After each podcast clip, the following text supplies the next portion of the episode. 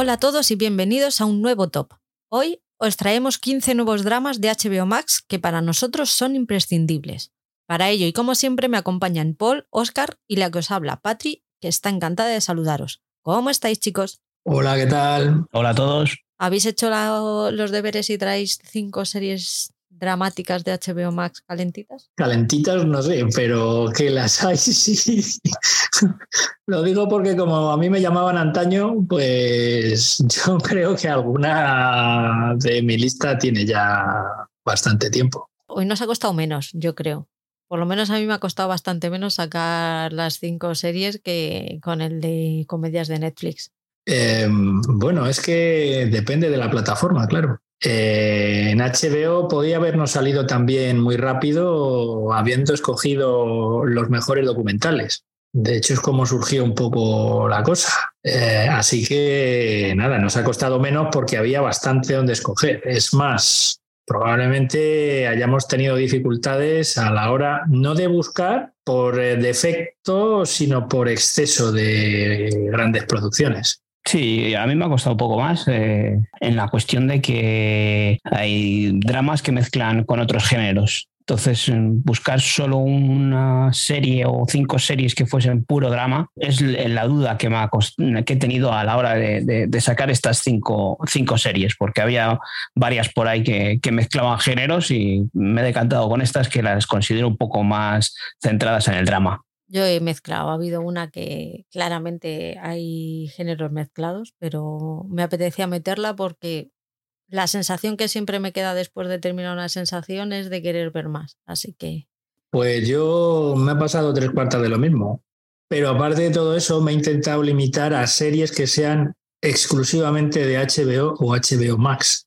Aunque al final eh, una de las de mi lista, pues eh, me la he pasado, ¿no? Y, y no es. Se puede ver en HBO Max, aunque no es exactamente de HBO Max. Bueno, Oscar, pues dinos cómo pueden encontrarnos nuestros escuchantes. Pues nada, Pepa, eh, a través de varias, eh, varios medios. Eh, por ejemplo, en Instagram, pues tenemos la cuenta de Paul, arroba fiber-series TV, y tenemos también la cuenta del podcast, arroba blogenserie podcast. En Twitter también tenemos cuenta, arroba blogenseriepod, acabado en D. Eh, tenemos un correo electrónico para que podáis mandar lo que queráis. Blog en serie mail arroba gmail.com. Por supuesto, podéis uniros todos aquellos que quieran al grupo de Telegram t.me barra blog en serie. Y también tenéis el germen de todo esto, el blog en la web www.blogenserie.com. Hay veces que digo tres W y otros que digo www, pues como queráis, porque a ver si vais a ser tan cazurros de poner el 3 en numerito y W. O sea, mm, vamos a ver que no, que son tres Vs www.blogenserie.com. Ya está. Gracias por apoyarnos. Ya sabéis que, poder, que podéis dar al corazoncito de iVoox si os gusta y si nos escucháis en Spotify o en Apple Podcast, puntuarnos con hasta 5 estrellas para que el podcast tenga más visibilidad. Tenemos activo el botón de apoyar de iVoox y si os apetece podéis apoyarnos económicamente por una pequeñísima cantidad de dinero al mes, aunque el contenido va a, va a seguir siendo gratuito. Lo único que va a cambiar es que podréis escuchar los podcasts unas horitas antes que los demás.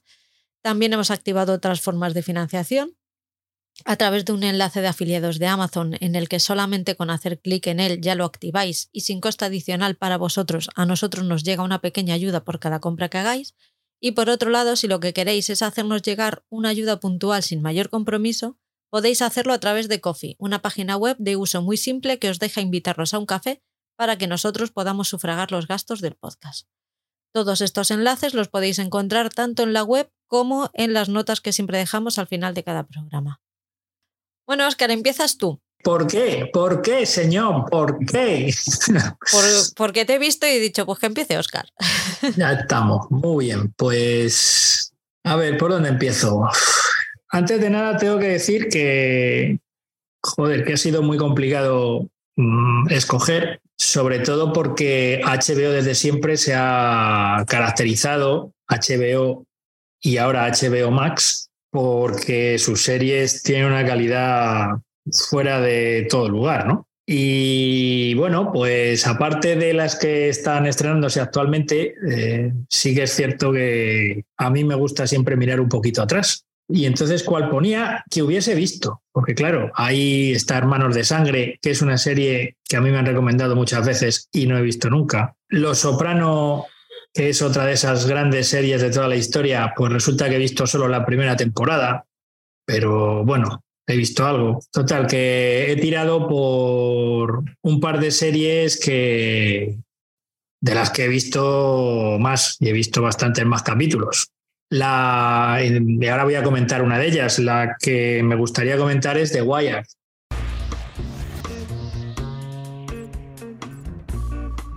Y aquí en España se tradujo como Bajo Escucha. Es una serie creada por David Simon, eh, David Simon era, eh, bueno, es periodista, escritor y productor. Eh, la serie de Spire está ambientada en, en la ciudad de Baltimore y, bueno, básicamente es una serie que nos narra un poquito lo que ocurre en los bajos fondos de, la ciudad de Baltimore, ¿no? Eh, ambientado en el mundo de las drogas.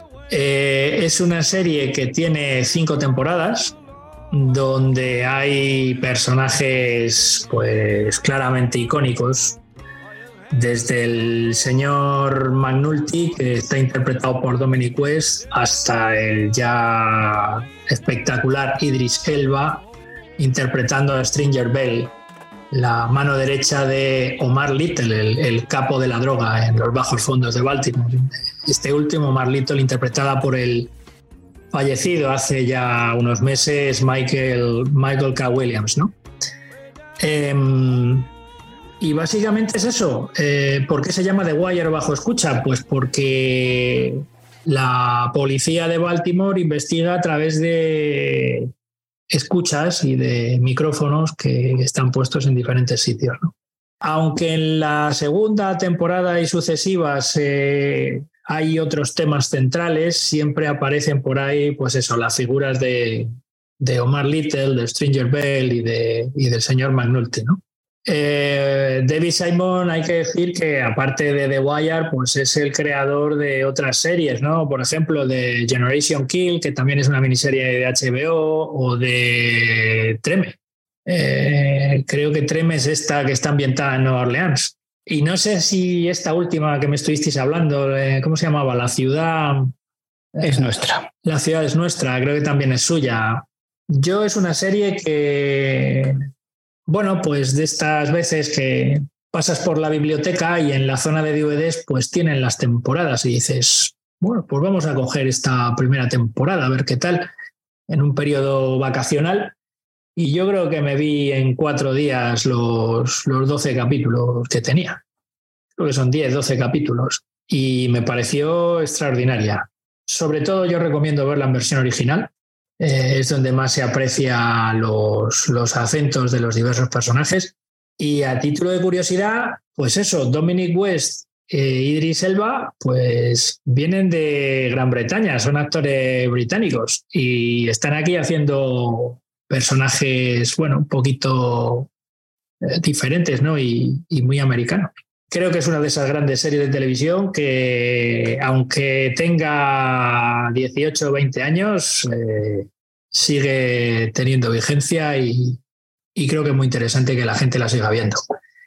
Y si no, pues id a vuestras bibliotecas y buscadlas en la zona de DVDs, que probablemente la, tengan y, podáis disfrutar de, de, ella. The Wire creo que es una serie extraordinaria que, que merece la pena ver. Sí, yo estoy completamente de acuerdo. la única pega es esa que dices tú, que igual mm, en el tiempo ahora verla, pues nos puede chocar un poco ese formato en el que, en el que está grabada. Y sobre todo es esa, esa parte de, las escuchas que estás diciendo, ¿no? Que ahora se nos queda muy, muy anticuado, ¿no? Esa forma de, realizar esas escuchas que ahora pues ya, ya vemos que, todo es más, más sencillo. Y luego eso lo que dices, eh, creo que La ciudad es nuestra, esta última que, ha estrenado David Simon, eh, la tenemos en HBO Max, que es una buena serie para acercarse antes que ver The Wire. Eh, porque aquí, pues en esta reciente nos refleja un poco más, una época más actual, eh, todo, todo eso que hemos visto en The Wire. Eh, lo que pasa es que aquí, pues es una principio miniserie en la que van un poco más al grano. Aquí de Wire pues se toma su tiempo, es David Simon en estado puro, que son muchos diálogos entre personajes y igual hay a gente que se le puede hacer un poco pesada y, y larga, pero es muy buena eh, en eso lo que tú dices, esos actores que, has nombrado, eh, verles en sus inicios, que luego han, han triunfado más en series o, en televisión, vamos, en, cine. Así que yo coincido contigo de que es una de las grandes series que hay en HBO y, y sí, recomiendo que, la gente se ponga con ella o mínimo que se pongan con, con ese La ciudad es nuestra. Paul. Pues yo de primeras os voy a hablar de, Patria. Porque me parece que es una de las primeras series o primeras producciones de HBO Max en España. Eh, esta miniserie de ocho episodios basada en un libro de Fernando Aramburu, eh, en el que nos narra un poco eh, conflicto vasco. Nos, lo cuenta como en dos tiempos, un presente y, y, nos van contando con, numerosos flashbacks eh, cómo llegaron ahí esos personajes. Eh, vemos todo lo que en el pasado fue el conflicto vasco, una parte, lo vemos desde diferentes puntos de vista, eh, desde el punto de vista de, ETA, desde el punto de vista de, las víctimas. este empresario que, es extorsionado por ese impuesto revolucionario que pretendían o, que con el que amenazaban a, la gente eh, la banda terrorista ETA. Vemos eso, cómo, cómo le van presionando, cómo van eh, mm, cómo van conviviendo esas personas eh, en, ese pequeño pueblo en el que todos se conocen y, identifican cuando es de un signo político o de otro. ¿no? luego pues vamos viendo un poco más eh, ya igual me metría en spoilers, ¿no? Pero bueno, eh, aunque es algo que pasa al principio, ¿no? Del, primer episodio, ¿no? Que acaban matando a este, a este empresario, ¿no? Acaban asesinando, este, cometiendo un atentado contra él. Eh, entonces vemos cómo convive esa familia eh, en los mm, días previos al atentado, cómo conviven eh, la gente del entorno de ETA, cómo planean ese atentado y, luego vemos en, un presente cómo después del alto el fuego, de, ese desmantelamiento de, la banda terrorista ETA, esta persona, la viuda, esta Vittori, eh, vuelve al pueblo y, cómo es recibida por, los familiares de, esas personas del entorno de ETA que en esos momentos pues están en prisión. Vemos la parte de, la gente, de, la familia de, los terroristas, cómo, cómo, llevan ese alejamiento de, las, prisiones, ¿no? donde está, cumplen la, la condena. Y creo que es una serie fantástica que refleja, así, sobre todo, eh, para la gente que haya vivido esos momentos, eh, llega mucho al corazón eh, porque te indigna bastante que hayamos vivido recientemente esa, esa, época y, esa manera de sentir. Yo creo que yo no es que sea que tenga el corazón así muy, muy débil de llorar viendo películas o viendo series, pero esta es una de las series que, que me ha llegado mucho ponerte en esa tesitura, eh, eh, reconocer esos momentos y, identificar lo duro que ha tenido que ser para, para esa gente. Eh, también te hace posicionarte en el lado de, los familiares de, estos miembros de, ETA.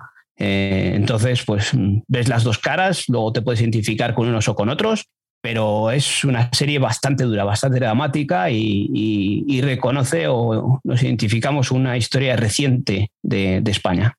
Yo estoy, estoy muy de acuerdo contigo. Creo que es la gran serie sobre el tema que se ha hecho aquí en España y, además adaptando un, libro eh, líder en ventas, ¿no?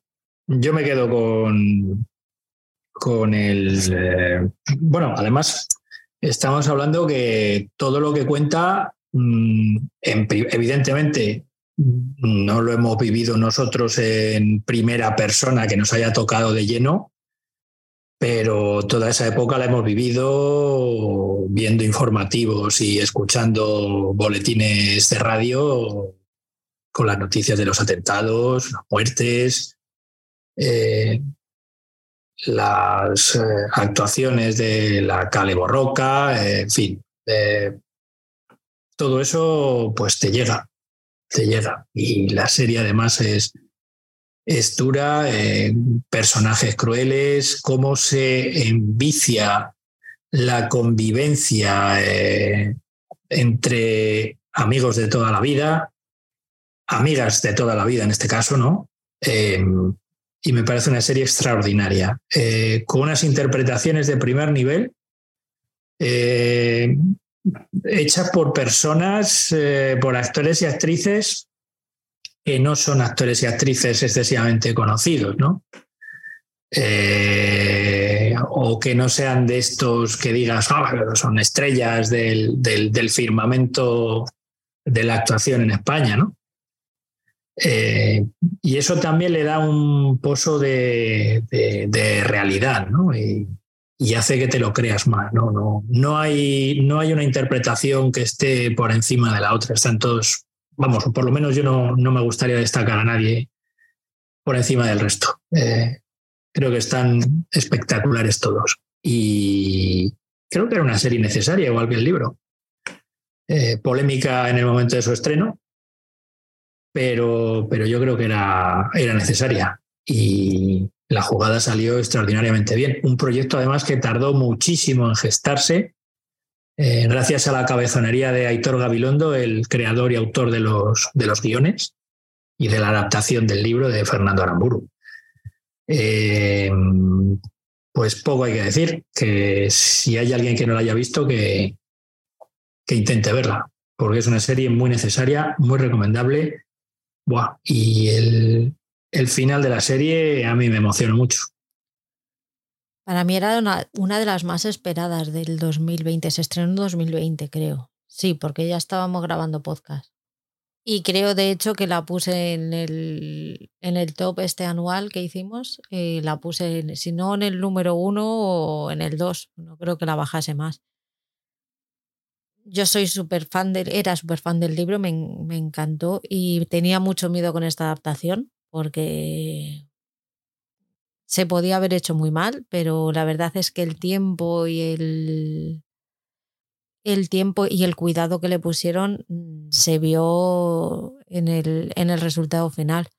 Yo me acuerdo que leía noticias de Anka, han tenido que cambiar al director por, por diferencias creativas con HBO Max y, con, HBO, con HBO. Yo decía, madre mía, a ver qué hacen con esto, el miedo que me dio. Además, me parece que eh, Movistar Plus también tenía su serie sobre los inicios de ETA y la estrenaron, se adelantaron al estreno, con lo cual hizo que esta pinchara un poquito. Hubo muchísima polémica con los anuncios, con los con los pósters y todo esto, pero fuera de todo eso, olvidaos de todo, de toda la polémica que se creó, poneros a verla y sacad vuestras, vuestras propias conclusiones porque hablando con gente de todo tipo de ideologías, cada uno ha sacado su propia lectura de ella, o sea, no, no os preocupéis porque no, no la va, bueno, hay gente que sí, los típicos haters que todo lo ven mal, pero hay muchas lecturas y, todas muy bonitas.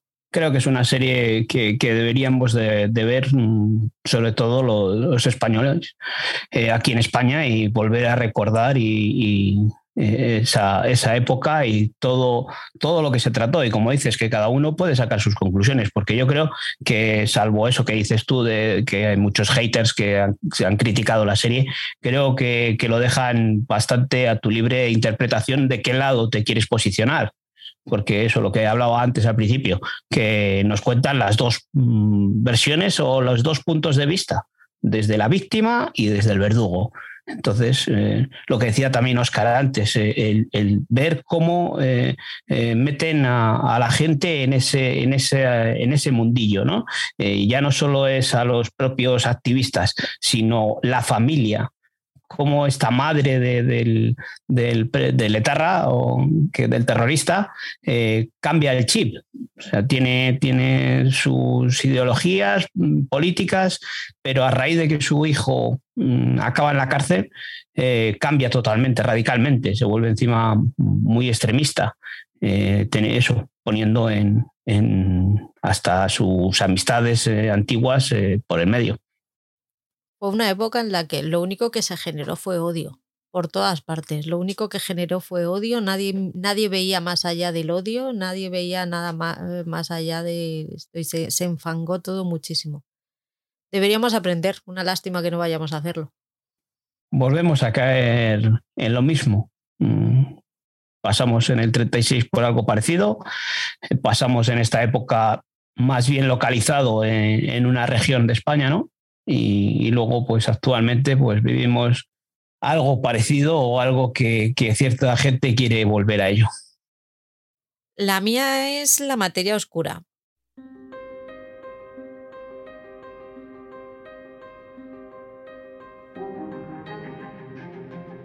Esta es la que os digo que se me han juntado los géneros de ciencia ficción con el, con el drama. La materia oscura está basada en los libros de Philip Pullman, del mismo nombre. Y, llegó, aunque se estrenó en la BBC en noviembre del 2019, aquí tuvimos que esperar un añito hasta noviembre del 2020 hasta que pudimos verla. Esta es serie pandémica total. Yo la recuerdo por, por eso. Esta serie transcurre en un mundo alternativo donde todos los humanos tienen compañeros animales que se llaman demonios y que son las manifestaciones del alma humano. Eh, la historia sigue a Lyra, que es huérfano y vive con sus profesores en el Jordan College de Oxford y a partir de ahí pues empiezan a surgir muchas, muchas aventuras. Se va en busca de uno de sus amigos que, que desaparece y todo se empieza a complicar hasta no sabemos dónde porque la tercera temporada se estrena en breve y podremos ver su desenlace. Tiene ahora mismo dos temporadas, en la tercera ya terminará. Está protagonizada por Daphne King, que es Laira Belacqua, y la acompañan Ruth Wilson, James McAvoy, que vuelve en esta tercera temporada, Will King, que es su padre, eh, estaba Lin Manuel Miranda, que ha sido su, su compañero en estas dos temporadas. Hay muchísimos muchísima gente conocida está que no, no le habéis reconocido el actor este Kit Connor que ahora le conocemos por Hatstopper el rubito de, de la pareja principal es una serie que cuando la estoy viendo a mí me gusta, la disfruto, pero que cuando la reposo eh, es cuando me doy cuenta de que realmente me ha gustado mucho, porque es la típica serie de esta que van pasando los meses y de vez en cuando te acuerdas y dices, ¿cuándo la...? Pues podrían estrenar ya las la tercera temporada y te pones a buscarlo. Ah, bueno, pues está en producción, a ver, la van a estrenar ya en, en Reino Unido yo creo que si pasa eso con una serie es que algo está haciendo bien. Y la materia oscura, vamos, siendo de ciencia ficción y fantasía, que a mí ya sabéis que no es mi género favorito para nada, que me pase eso con una serie yo creo que es una muy buena señal. Vosotros sí que la habéis visto los dos, ¿verdad? Sí, eh, yo he visto las dos temporadas emitidas y, y bueno, eh, sí, a mí sí que me gusta. Eh, pero es que el material original de Philip Pullman es el que es. Y la adaptación, en principio, pues eh, es bastante fiel. Con lo cual, pues oye, yo no tengo ninguna queja al respecto. el único problema que veía yo a la serie era que Laira, que es una niña, pues la actriz Daphne King pues iba creciendo. Ya se notó de la primera a la segunda temporada que había pegado el estirón y digo, pues como, como tarde mucho en hacer la tercera, mm, esta pobre chica, no sé, va a aparecer Raquel Meroño en, en al salir de clase. Pues no, no, no parece que sea así. Así que nada, eh, yo estoy esperando que estrenen ya la tercera temporada y supuestamente última, claro. Porque recordemos que La materia oscura, los libros de Philip Pullman, es una trilogía. Que recordemos, en su momento tuvo el primer libro de adaptación cinematográfica con Daniel Craig y Nicole Kidman pero fue un desastre de taquilla y New Line eh, no siguió por ese camino, la productora. Y de hecho, La Brújula Dorada, que era como se llamaba la película, fue el desencadenante de que New Line fuese intervenida por el grupo al que pertenecía, que era Time Warner.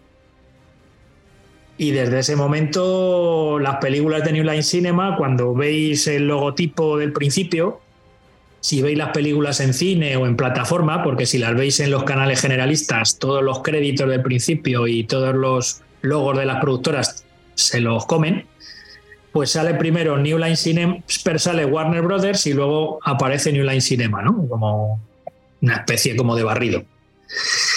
Así que nada, yo estoy deseando que. Porque es que además me gusta mucho cómo está tratado, ¿no? Y, y es una serie muy actual, pues eso, porque habla de la manipulación, habla del magisterio, que bueno, eh, el magisterio tiene su, su, en el mundo aquí en el que vivimos, pues es una especie como de iglesia, ¿no? Eh, no sé, tiene muchos puntos en común con la, con la realidad que estamos viviendo ahora, ¿no? En totalitarismos y en manipulación y bueno. Y creo que pues eso aunque sea en un mundo de fantasía, hace que te abra un poco los, los ojos. Es una cosa, esta serie podría no gustarle o puede que no le guste a muchos porque está ambientada en un mundo de fantasía y en un mundo imaginario, cuando trata temas muy reales y muy actuales, ¿no? Eh, y es un poco parecido a lo que os comentaba en, en podcasts anteriores con Juego de Tronos. Es decir, si todas las tramas de Juego de Tronos estuviesen ambientadas en el siglo XVII, por ejemplo, pues no habría ningún problema. Serie histórica, ah, qué bonita, qué tal. Pero como está ambientada en un mundo de fantasía en el que salen dragones, pues ya lo que nos cuenta ya no es válido. Pues, y hay gente a la que ese tipo de, de, producto no le gustan. Pues a lo mejor con la materia oscura ocurre un poco lo mismo, pero pero todos esos temas que trata son muy actuales y, y estoy de acuerdo contigo, es una serie muy interesante. Sí, sí. Y estoy deseando que estrene la tercera temporada ya. La estrenan el día 5 de noviembre. De diciembre, perdón. En, Reino Unido. Aquí, aquí, en HBO ah, Max. Ah, en HBO Max. O sea, que va a haber algún estreno simultáneo. O, o ya en Reino Unido la están poniendo. Mm, tengo que hacer una visita por ciertas páginas, a ver si lo veo. Yo sí que estoy de acuerdo eso con vosotros, que es una, una magnífica serie. Eh, lo que pasa es que eso, igual lo que decía Oscar, hay mucha gente que no le gusta porque, pues eso, en apariencia es una serie de fantasía, de aventuras, eh, que, te puedes poner con ella viendo la carátula o la sinopsis pensando que va a ser eso y luego al final pues eh, tiende más al drama y, tiende más a, esto que estáis contando de que nos lleva a situaciones que las podemos trasladar a, nuestro, nuestra época actual y a las situaciones por las que vamos pasando, vamos viviendo. Eh, eso de que, pues eso, lo que hablabas antes de este magisterio que lo llaman allí, son los villanos, lo podemos identificar actualmente con con, nuestra iglesia, ¿no? con el cristianismo. Así que ahí, ahí queda ese, ese detallito. Por lo demás, eso, eh, la producción es, magnífica, me parece que está muy bien hecha y muy bien interpretada por, por la por niña esta que Dan de King, ¿no? Que dices tú que va creciendo, pues va creciendo y, va mejorando, ¿no? Porque yo creo que también la primera temporada se la nota más esa inexperiencia, en esta segunda temporada ya se la ve bastante más eh, esas tablas que ha ido cogiendo. Y, también está, está Ruth Wilson, me parece una interpretación magnífica en, ese, en esa dualidad de villano y de, de madre por ahí que, va apareciendo, ¿no? Eh, así que también es una serie que recomiendo con ciertos matices, por eso, porque puede, puede llegar a confundir a, la gente que se acerque a ella pensando que es una serie de, de, aventuras y de fantasía y al final tiene ese trasfondo más, más serio, más sentimental y más dramático. Sigue tú, Oscar. Nada, pues yo sigo siendo, yo sigo mirando hacia atrás. Eh, voy a hablar brevemente de Roma. Una serie de televisión de dos temporadas que, bueno, no es exactamente solo de HBO, era coproducción de HBO con BBC y la RAI italiana. Eh, una serie que nos contaba eh, el paso, digamos, de la caída de la República y el nacimiento del Imperio Romano, ¿no? a través de la historia de un montón de personajes, muchos de ellos históricos, pero sobre todo de dos soldados romanos eh, que se conocen, eh, pues eso, en las luchas eh, en las luchas que, mm, y en las guerras que estaba manteniendo la República en su momento, y a partir de ahí se hacen amigos, vuelven a Roma, cada uno es de una, tiene un estatus social diferente, eh, y todo esto da pie a que haya diversas situaciones, nos hablen, digamos, de, los eh, de las familias de, clase alta en Roma y también de las de las que no lo son tanto y de los más humildes, ¿no? Y aparte de todo eso, pues el hecho de que esté situada en ese periodo histórico, pues hace que aparezcan personajes históricos como Julio César, Marco Antonio, eh, Octavio o Cleopatra.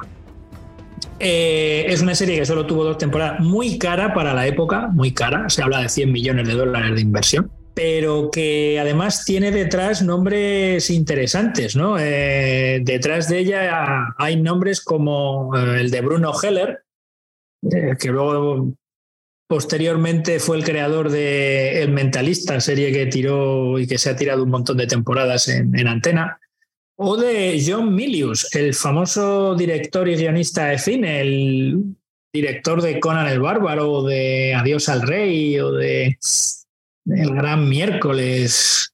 Em, un tipo con unas ideas que tiran bastante hacia la derecha, pero que objetivamente es un cineasta extraordinario. Me estoy acordando ahora de, también de El viento y el león, que es otra magnífica película de aventura suya.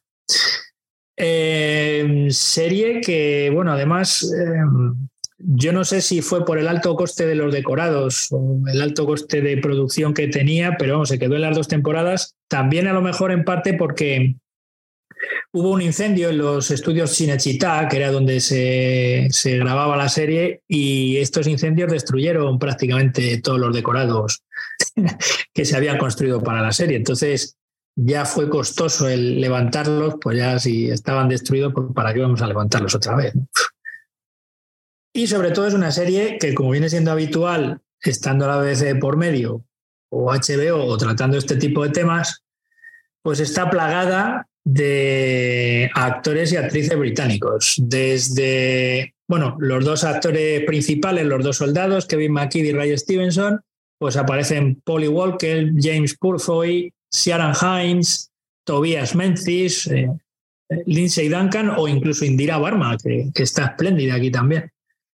Em, a mí me parece una serie extraordinaria, aunque solo tenga dos temporadas, y, que yo la recomiendo porque, bueno, pues al situarla en su contexto, no solamente te cuenta la parte histórica, sino que también te, es, es, costumbrista en, ese, en el sentido de que te, te, te, narra lo que, lo que pasa en las vidas de los dos soldados a través de los cuales va fluyendo toda la, toda la historia. Me parece una serie grandiosa que si no la habéis visto, estáis tardando en verla.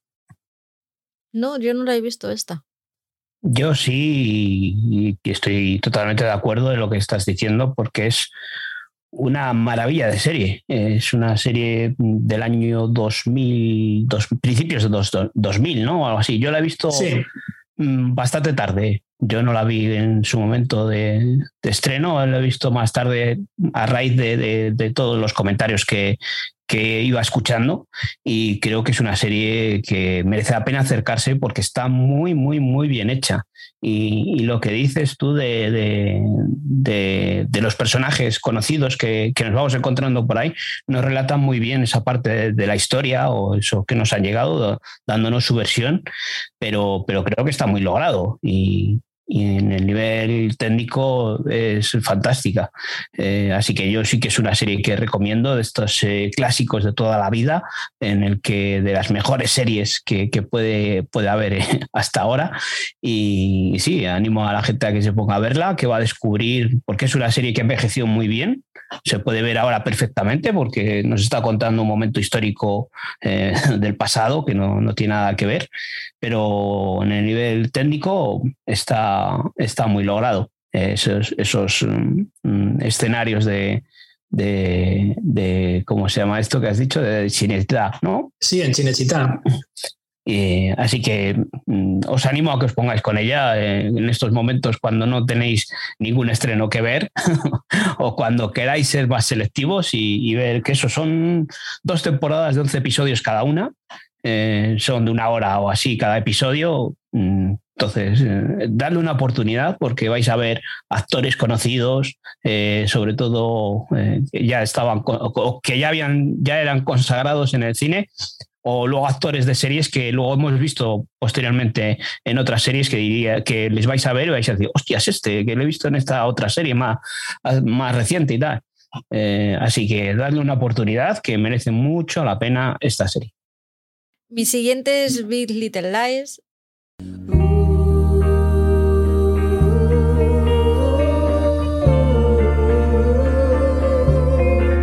En principio era una miniserie de una temporada, como palabra ya indica, pero no, decidieron cagarla y hacer una segunda. Eh, la miniserie eh, está creada por David y Kelly, está basada en el libro del mismo nombre de Lian Moriarty y en HBO se estrenó el 19 de febrero del 2017 es muy buena la primera temporada. Fue tan buena que decidieron alargarlo y hacer una segunda.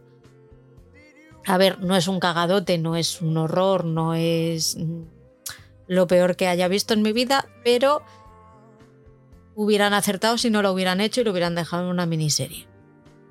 La sinopsis de, la serie eh, son tres madres que viven en una urbanización que se llama Monterrey, un pueblecito al norte de California. Una de ellas acaba de mudarse y es una, madre soltera que busca pues eso, mejorar. Eh, allí se encuentra con una con Madeleine, que es una de las mujeres más populares del pueblo y de las más temperamentales, que Madeleine tiene lo suyo. A partir de ahí eh, pasa una cosa que eh, que no se puede decir. Se, van entrecruzando sus vidas hasta llegar a un punto que no se puede decir, evidentemente, pero que te deja con el culo torcidico y que tú vas diciendo, si es que no solo se veía venir, sino que era necesario. Y yo lo siento mucho mm, por cómo me puede dejar que el decir esto, pero es que hay situaciones que no hay otra manera de solucionar y yo prefiero que sea la vida la que se encargue de ellos, pero en, siempre en ficción, ¿vale? En la vida real no. Pero si en la ficción se le puede dar una ayudita al karma, pues oye, eso que se llevan las protagonistas. En fin, es una, es una miniserie que está protagonizada por Chris Witherspoon, Witherspoon eh, Nicole Kidman, Celine Goodley, Adam Scott, que ahora le, le tenemos súper fresquito y, y con un que ha hecho un papelazo en Severance. Eh, Ian Armitage, que es el protagonista del joven Sheldon. Meryl Streep estuvo en la segunda temporada, que dijimos, vamos a ver, está Meryl Streep en la segunda temporada. ¿No va a ser buena? Pues no, no lo es. Como drama, para mí es un 10 la primera temporada. Total, totalmente. Ahora mismo eh, ahí tenemos una serie que acaba de terminar, que es Hermanas hasta la muerte, que bebe mucho de, de ella y oye, si no la habéis visto, no sé qué hacéis, porque sobre todo la primera temporada. La segunda temporada, si no os apetece y tenéis algo que os apetezca mucho más ver, oye, adelante. Pero la primera temporada yo creo que es algo que, todo el mundo debería ver. Pues no es una serie que me atraiga mm, así de primeras, ¿no? Sobre todo teniendo en cuenta el señor David Kelly, las últimas, eh, los últimos zurullos que ha estado proponiendo en las diversas plataformas de streaming. No merece la pena, de verdad. Sí, sí, nada que ver, nada que ver. Si tú dices que está bien, pues yo te creo, no, no hay ningún problema. Pero uf, es que el Kelly este me está pasando como con Ryan Murphy y otros, ¿no? Que no sé si necesitan, no sé, una cura de desintoxicación en algún balneario o algo, porque tanto trabajo y tan eh, seguido, pues les está perjudicando, ¿eh? Yo a mí esta primera temporada me, gustó mucho. Eh, sí que es verdad eso, que, la segunda temporada no sé si por ser algo inesperado, precipitado o, lo que hemos hablado otras veces, que hacen estos encargos de cómo una cosa funciona, venga, va, eh, toma pasta y haz otra cosa parecida. Y lo que hacen, pues eso, es parecida, pero que no se asemeja ni por el forro. se puede quedar solo en una sola temporada, verla, porque tiene un final cerradito que puede quedar ahí. La segunda temporada, si se la quieren ahorrar, que se la ahorren. Lo único es si quieren ver la interpretación de Meryl Streep, que es lo, más destacado de esa segunda temporada. Y, oye, pues siempre merece la pena ver a esta señora interpretando. ¿Sigue tú, Paul? Bueno, eh, pues eso, otra, otra que os voy a traer, pues como hablamos de dramas, pues antes decía que Patria era una de esas series que me había hecho llorar y os traigo pues esta Euforia.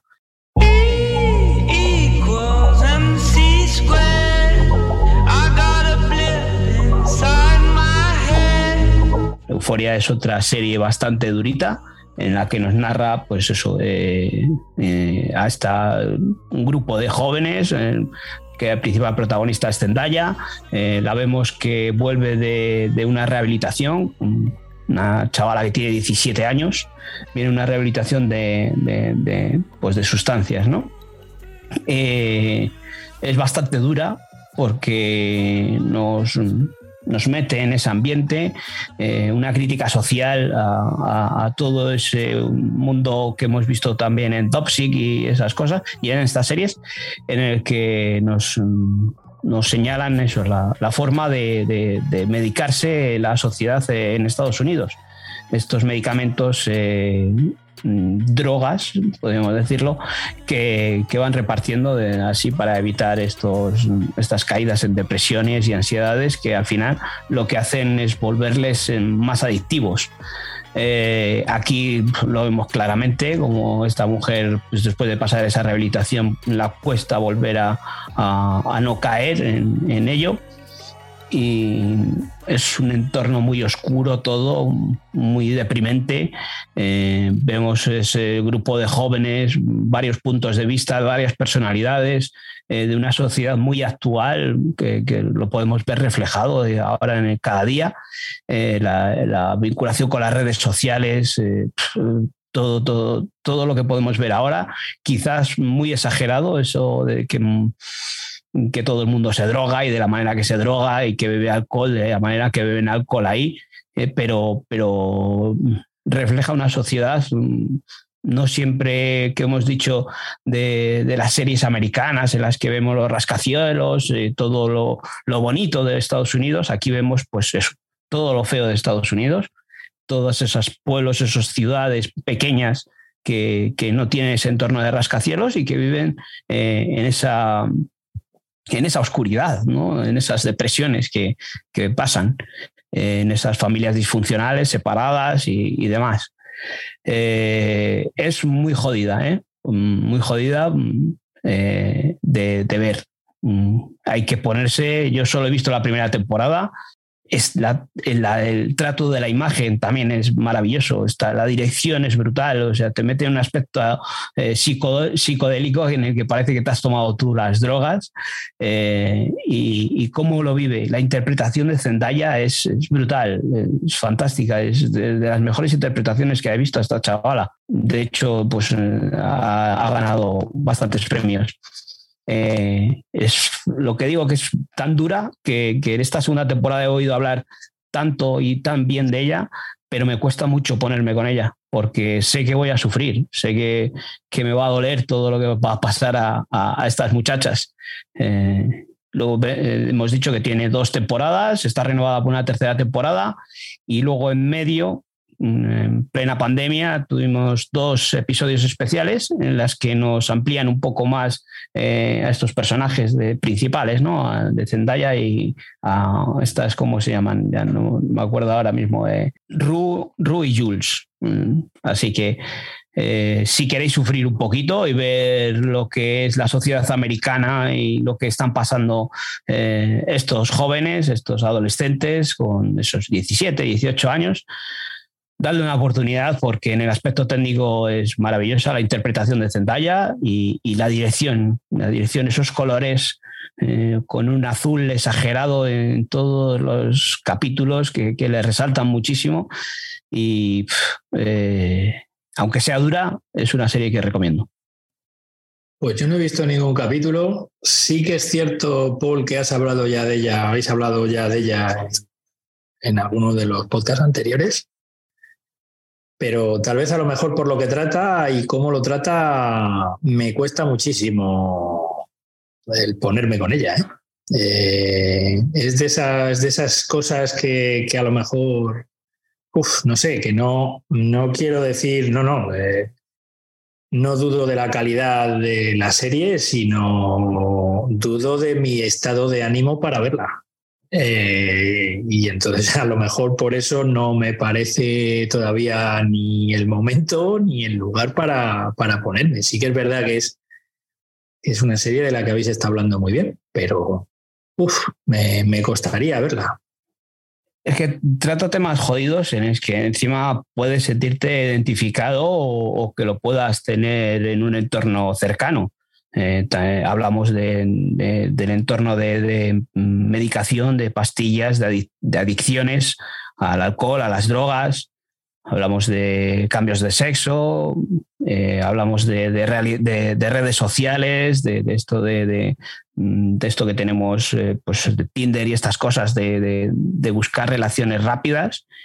Y es complicado, complicado porque refleja el, el, interior o el otro lado de, esto. Cuando te hablamos de las redes sociales, pues eso, una cosa es lo que pongas en las redes sociales y otra cosa es cómo se siente esa persona que está viviendo en un mundo feliz, pero luego por dentro está jodido como, como, como un cabrón.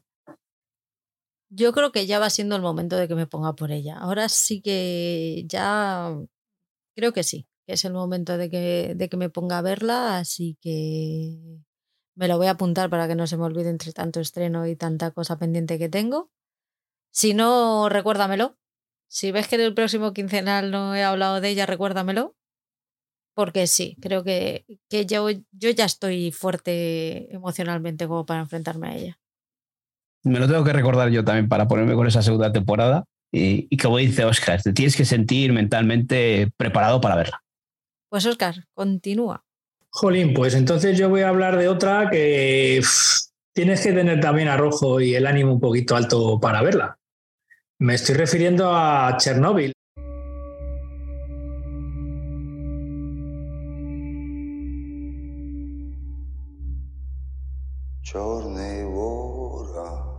La miniserie estrenada en, creo que fue en 2019 creo recordar que fue en 2019 cuando se estrenó.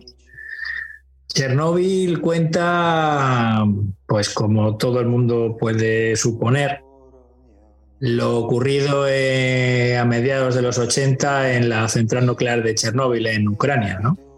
Ucrania que entonces pertenecía a la, URSS, a la Unión Soviética. eh, esa explosión de uno de los reactores que liberó eh, todo el material radiactivo y que dejó, pues eso, una zona devastada, fantasma y, y sobre todo, y más doloroso, dejó un montón de muertos, ¿no? Y la serie habla del, no solo del accidente y de cómo se produjo, que es lo más, eh, tal vez sea lo más, eh, algo que no se sabía o que no se conocía o que no nos hemos preocupado por conocer, ¿no? ¿Cómo demonios ocurrió eso? Eh, algo que está contado de una forma quirúrgica y milimétrica, ¿no? Cómo se produjo la explosión y cómo se produjeron todos los acontecimientos posteriores. Sino además, que también es lo interesante, la política de ocultación del accidente ¿no? y de la minimización del riesgo que ello conllevaba a la población que vivía cerca de, de la central. ¿no? con situaciones e imágenes en muchos casos muy duras, con eh, lo bueno de la miniserie es que están dirigidos todos los capítulos por Johan Renck, con lo cual hay una cierta hay una cierta homogeneidad en todos los capítulos, ya que están dirigidos todos por el mismo director, Johan Renck la música o los sonidos compuestos por Hildur Guðnadóttir, eh, que luego ha sido mucho más conocida porque es, por ejemplo, la compositora de eh, El Joker de, Joaquín Phoenix, ¿no? Pues también ayudan a que uno se sumerja en esta, en esta historia.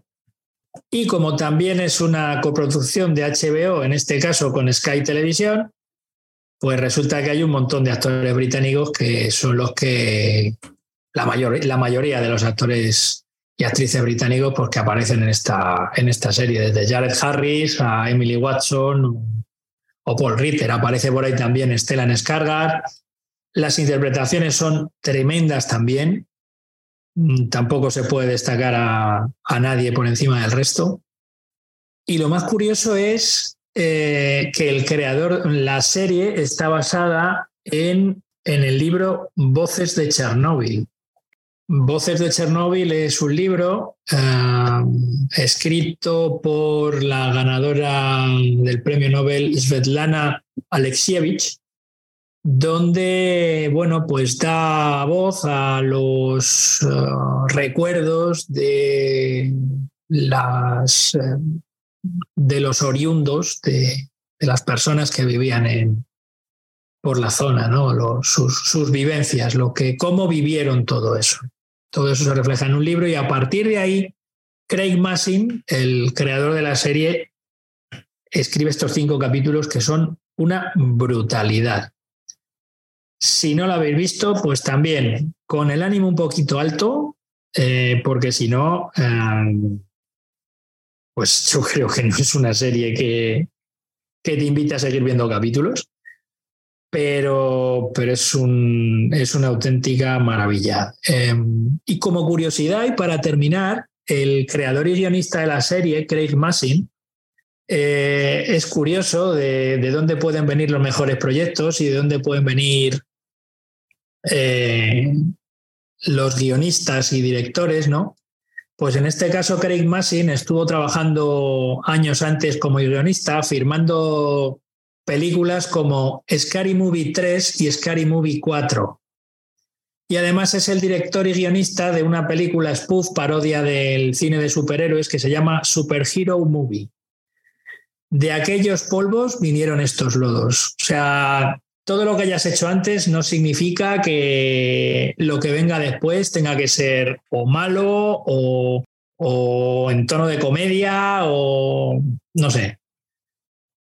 Presuponer que toda tu carrera anterior eh, implique que tengas que seguir haciendo lo mismo, ¿no? Y como se ve a Craig Massin le dieron la oportunidad porque, eh, bueno, pues tuvo curiosidad por... Todo comenzó eh, teniendo curiosidad por saber cómo ocurrió realmente el accidente y a partir de ahí, pues investigó el resto de cosas. Y le dio para una miniserie extraordinaria, tal vez de lo mejorcito de, de aquel año, del 2019. Pues nada, que os recomiendo si no habéis visto Chernobyl, pero eso sí, si tenéis el ánimo un poquitín alto. Yo ahí en ese aspecto difiero un poco en eso, eh, de que en, tener el ánimo alto. Eh, esta es una serie dramática, sí, pero no es como, de, como las que hemos estado hablando antes, de que eh, con la lágrima eh, en cada episodio. Aquí, más que la lágrima, tenemos la indignación de ver cómo, cómo ocurrió eso y cómo lo trataron, cómo ocurrió ese accidente y cómo le trataron, cómo, cómo intervino ahí eh, los políticos rusos y para tapar de intentar tapar este accidente nuclear. Eh, lo podemos ver ahora, lo que está pasando con Ucrania y ese ejército tan grande y, que podíamos temer, ¿no? Y, resulta que van chapuza tras chapuza. Pues aquí en esto de Chernóbil, pues vemos como ese, eh, esa política rusa que tanto mm, se estaban eh, ensalzando, pues vemos que tenía sus agujeros y, su cantidad de defectos. ¿no? Eh, la falta de dinero, sobre todo, tanto en aquella época como, como ahora. porque a mí me parece una serie fantástica eh, en todos los aspectos porque te mete una tensión, una ambientación oscura en el que mm, casi llega al borde de ser, de bordear el género de terror, ¿no? Porque cuando se meten ahí estos liquidadores en, ese reactor, pues eh, parece que en cualquier momento va a aparecer un, monstruo de estos eh, radiactivo, ¿no? Y luego, en cuanto a interpretaciones, eh, la interpretación de Jared Harris me parece extraordinaria. Eh, ese último episodio en el que nos cuentan de una manera tan detallada cómo funciona un reactor nuclear, qué es lo que ha pasado en ese accidente, todas las decisiones o las malas decisiones que tomaron. Yo creo que es espectacular como, como nos lo cuentan de una manera tan gráfica y con esa gran interpretación. Eh, por eso creo que es una serie que merece mucho la pena ver, tanto en el aspecto técnico como en el aspecto narrativo y como en el aspecto histórico, porque sí es una versión de lo que ocurrió allí, no, no tiene por qué ser hechos reales, sí que recoge más o menos lo, lo que ocurrió en el juicio, pero eh, creo que es una serie a la que hay que acercarse. Y dices tú que de lo mejorcito de ese año, yo me atrevería a decir que es de lo mejorcito de los últimos años. A mí hay dos grandes catástrofes de los últimos 200 años, que 120 años, que, me llaman la atención y que consumo absolutamente todo lo que hay disponible, que son el hundimiento del Titanic y Chernóbil. Y en cuanto vi que salía esta serie, me tiré a por ella. Yo creo que estaba esperando a que dieran las 9 de la mañana para poder ponerme con ella y superó mis expectativas, pero no, sé qué, no sé qué era lo que esperaba ver, pero superó mis expectativas a, mm, totalmente. Estoy un poco con Paul en que sí, o sea, es más el enfado, te terminas enfadado, terminas diciendo, pero, pero, pero no lo estás viendo, pero ¿cómo puedes negar esto? ¿Cómo, o sea, estás jugando con la salud de, millones y millones y millones de personas por un puñado de votos y por un y por política. Es. todas estas series a mí me demuestran que yo no podría ser política en la vida.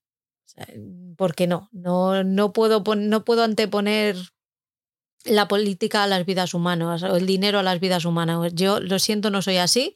Supongo que con esta forma de pensar jamás en la vida seré rica y jamás volveré, seré una persona de provecho como hoy en día se supone que tiene que ser una persona que sea de provecho. Pero no, o sea, yo prefiero vivir en mi casita tranquilamente con las cuatro cositas que me puedo permitir y sin hacer daño a nadie, intentando hacer bien a, la gente a mi alrededor, que no pisar a todo el mundo y dañar a quien haga falta por mm, dinero, por influencias o por lo que sea.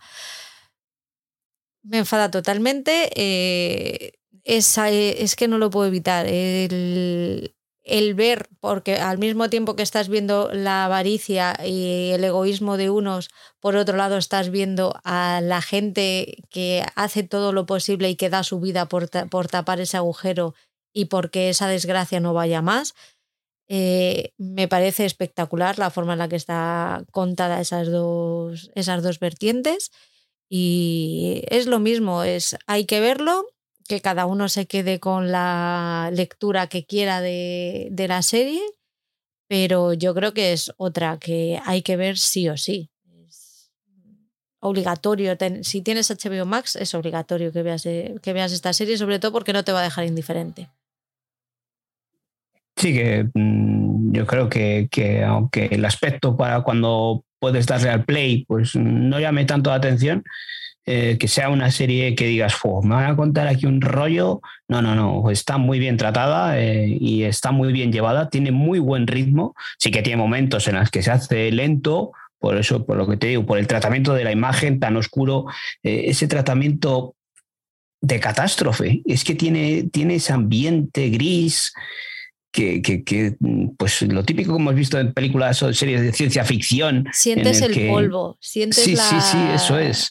eso es ese apocalipsis, ¿no? Le, tienes ahí metido en el cuerpo e, esa sensación. Entonces creo que, que ahí en ese aspecto está muy bien hecho y está muy logrado. Y merece muchísimo, muchísimo la pena verla. Sigue tú, Paul. Bueno, eh, pues la siguiente, pues vamos a rebajar un poco ese tema lacrimógeno que, que os había contado y en estas dos anteriores de Euforia y, Patria. Y ahora pues os voy a traer eh, de Pop.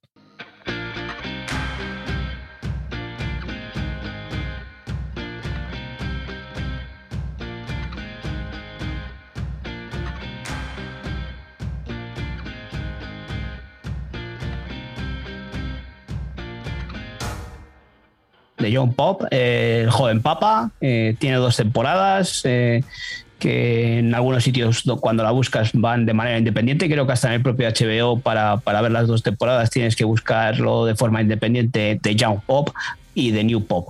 ¿no? Pero vamos, tienen, tienen relación la una con la otra, son complementarias totalmente.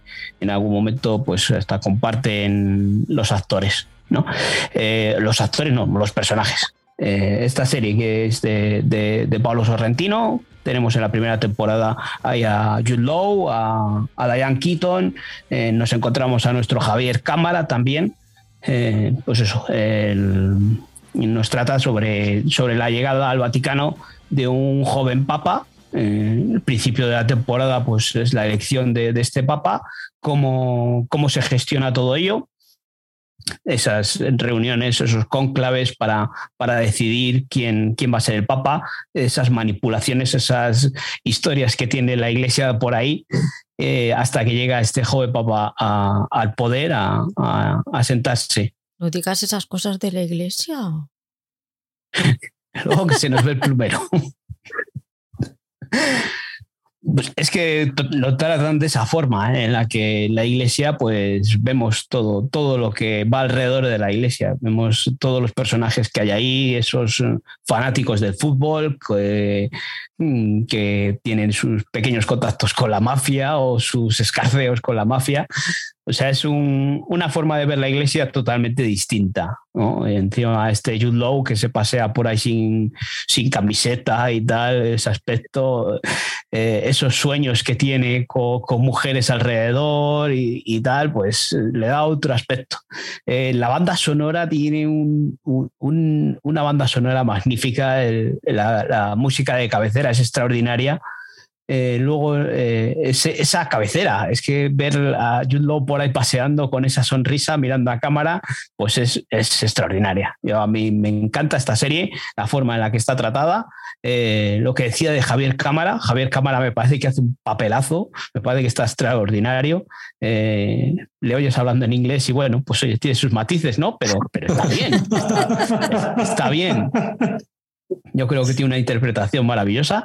Y, luego en esa segunda temporada, pues eh, se une John Malkovich. John Malkovich, pues ya le conocemos, ya sabemos cómo es esta persona, eh, cómo interpreta eh, de forma maravillosa. Le, le, dan, pues eso, una otra vuelta de tuerca a esa situación en la que aparece otro papa, después de, este otro que hemos visto en la primera temporada. No vamos a decir lo que pasa porque sería como un, spoiler, ¿no?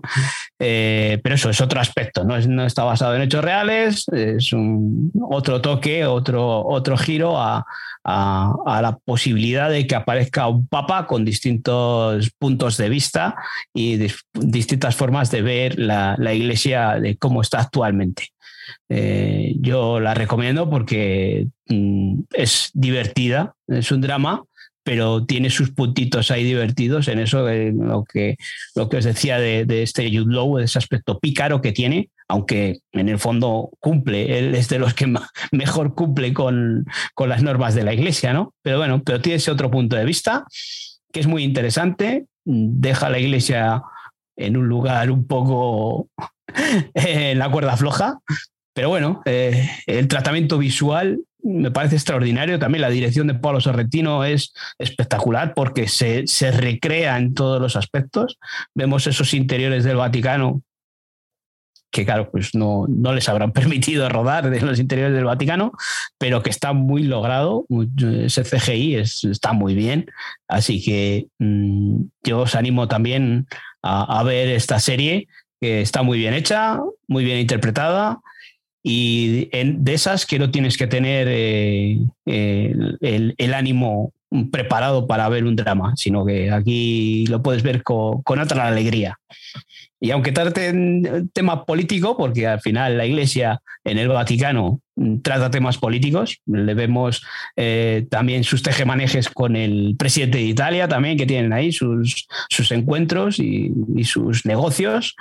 Eh, por eso Tienes otro punto de vista que, no es eh, como hemos estado viendo en estas otras series en el que te puedes posicionar, pero sí, sí verlo de otra manera. Es que es curioso eh, lo que nos atrae, eh, cómo funciona, qué mecanismos son los que se producen para que el Vaticano como gobierno funcione, ¿no?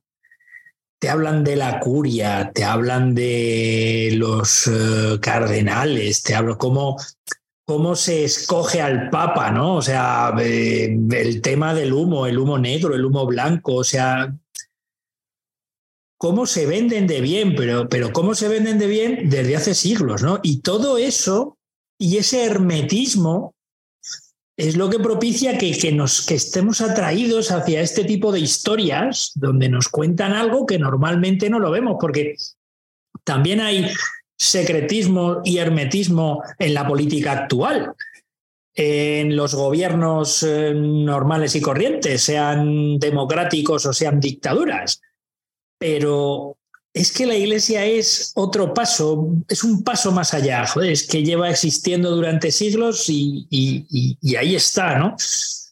Es una serie que curiosamente no sé por qué no he ido a ella, porque no he visto nada de ella, mm, sobre todo teniendo en cuenta que viene de la mano de Paolo Sorrentino. O sea, Paolo Sorrentino es un director italiano eh, es el director de películas como La Gran Belleza, como La Juventud, o una que tuve yo la ocasión de ver en un festival aquí mm, por estos lares, que se llama Il Divo. El Divo es una película que dura dos horas y pico y que es maravillosa, eh, que narra eh, la vida de Giulio Andreotti a principios de los años 90 eh, cuando él es eh, todavía em, eh, o está en el gobierno de la, de la, República Italiana, creo que es el primer ministro, y, y además es acusado de, de, colaborar con la mafia. O sea, en un momento de la vida de Giulio Andreotti, tremendo.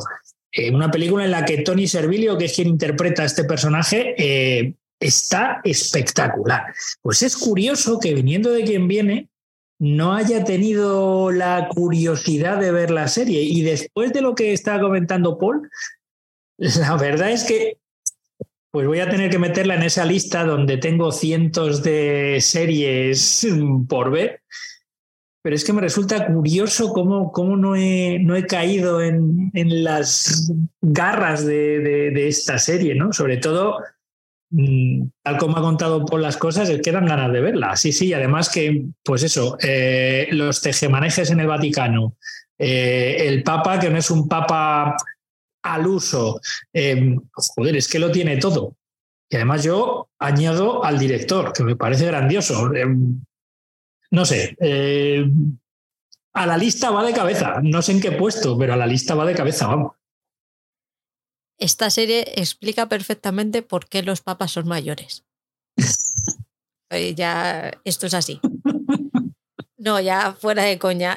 No sé yo si un católico cerradito, como hay alguno que yo conozco, sería capaz de, verla y soportarla, porque ahí, hay telita, es muy transgresora. le da mucha cañita al Vaticano. A mí que me gusta imaginarme cómo sería explotar por los aires todo el sistema que está establecido. No por nada, sino porque me gusta, a mí me gusta experimentar con la vida. Y oye, pues ¿por qué no experimentar también? Sería peligroso, sería peligroso que todo, pero sí que me gusta imaginarme cómo sería si, si todo saltara por los aires y hubiera que volver a empezar. ¿Cometeríamos los mismos errores? La historia me dice que sí, ¿vale? Pero yo siempre pienso en, oye, ¿y si no? Así me pasa muy optimista te veo, ¿eh? Te veo excesivamente optimista. Así me pasa en la vida, que peco de optimismo a veces. Entonces, esta, esta serie yo la disfruto muchísimo porque es como, Dios mío, con todo el hermetismo de la iglesia que tiene, ¿te imaginas que todo sería así? Que también te digo que yo creo que tampoco está tan alejado de la realidad que aquí somos expertos en, meter mierda bajo la alfombra y yo no sé si la alfombra ya puede aguantar mucha más mierda o está ya a punto de petar. Entonces ya, como tenemos tantas noticias y se saben ya tantas cosas tan esperpénticas de, de mucha, ya no solo la iglesia, de todos los estamentos habidos y por haber, pues juega muy bien a ese juego sorrentino de fíjate con todo lo que con todo lo que está saliendo a la luz ahora tampoco sería tan raro que estas cosas llegasen a pasar. Entonces tiene ese punto de decir oh sí ojalá me fliparía que me fliparía hasta tal punto que te sientes, sientes hasta un poco porno, o sea, te sientes hasta un poco porno viéndolo, ese, esa cosita de, mm, de morbo que te da, me flipa. O sea, me gusta muchísimo, pero por eso, porque sabe jugar perfectamente con, con la realidad y la ficción hasta, hasta el punto de decir, es que me parecería totalmente plausible que esto fuera así. Sí, que, es transgresora, pero, pero en el fondo eh, este, este nuevo papa eh, tiene su, su, concepto tal de... es bastante conservador, o sea, es transgresor en el aspecto de que es un joven, es más joven que los papas a los que estamos acostumbrados a ver y, y levanta otra, otras pasiones en la gente que hay alrededor, ¿no? Eh, pero bueno, eh, enfocan el tema mm, de, la iglesia o de ciertos temas que, tiene la iglesia vetados. Eh, pues esto el tema que investigan de, de, pederasta, que anda por ahí Javier Cámara, pues eso, que es uno de los que se encarga o al que encargan ¿no? para, que, para que lo investigue. Por lo demás, eso, lo puedes ver, eso como dices tú, gente que sea muy fiel a la iglesia le, va a escandalizar totalmente totalmente. Pero la gente que tenemos un poco más la mente abierta y que vemos eh, ya con cierto eh, distanciamiento, no al cristianismo, a la iglesia, el concepto de iglesia, eh, cómo lo trata como, como secta, como, como esos movimientos de lo que dices tú de, de, esas reuniones cuando quieren elegir un nuevo papa el aspecto visual, todo, todo ese colorido, esos rojos, esos rojos de los cardenales, eh, es fantástico. Yo, para mí, visualmente y, todo, todo, eh, es una maravilla. Eh, la segunda parte igual quizás pierde un poco esa magia, esa chispa, pero tiene el aliciente de, ver a John Malkovich por ahí y, creo que son dos temporadas maravillosas. es una calidad distinta. ¿eh? Vemos series que son más comunes, que pueden tocar estos thrillers, demás, que puede ser algo que, que, vemos muchas veces, pero esta es una de esas series distintas y que merecen mucho la pena ver. Eh, dos cosas. Una, la palabra que ha dicho Patriantes, que es fundamental en este tipo de cosas relacionadas con la iglesia, eh, morbo. Esa es la palabra. Mucho morbo con todo lo relacionado con la iglesia. Y segundo, eh, yo sí que me gustaría destacar que no es una cuestión de religión, sino es una cuestión de la iglesia como institución y de cómo funciona. Es diferente. Eh, pues yo conozco a gente que sí que es creyente, que colabora en la iglesia de su barrio pero que a la curia no la traga. Yo mm, os invito a quien no se haya acercado a ver las, las cabeceras, las intros de las dos temporadas. La, cabecera de, las dos, da igual, porque la de, New Pop es fantástica. Pero si veis las dos, las dos intros, merece muchísimo la pena y te pone en ese, en ese, en esa tesitura, es decir, qué es lo que puedo ver en esta serie. Viendo las cabeceras te vas a decir, joder, me voy a poner con ella, que me llama mucho la atención. O decir, no me arrimo a esto porque no me va a gustar. Voy con The Newsroom.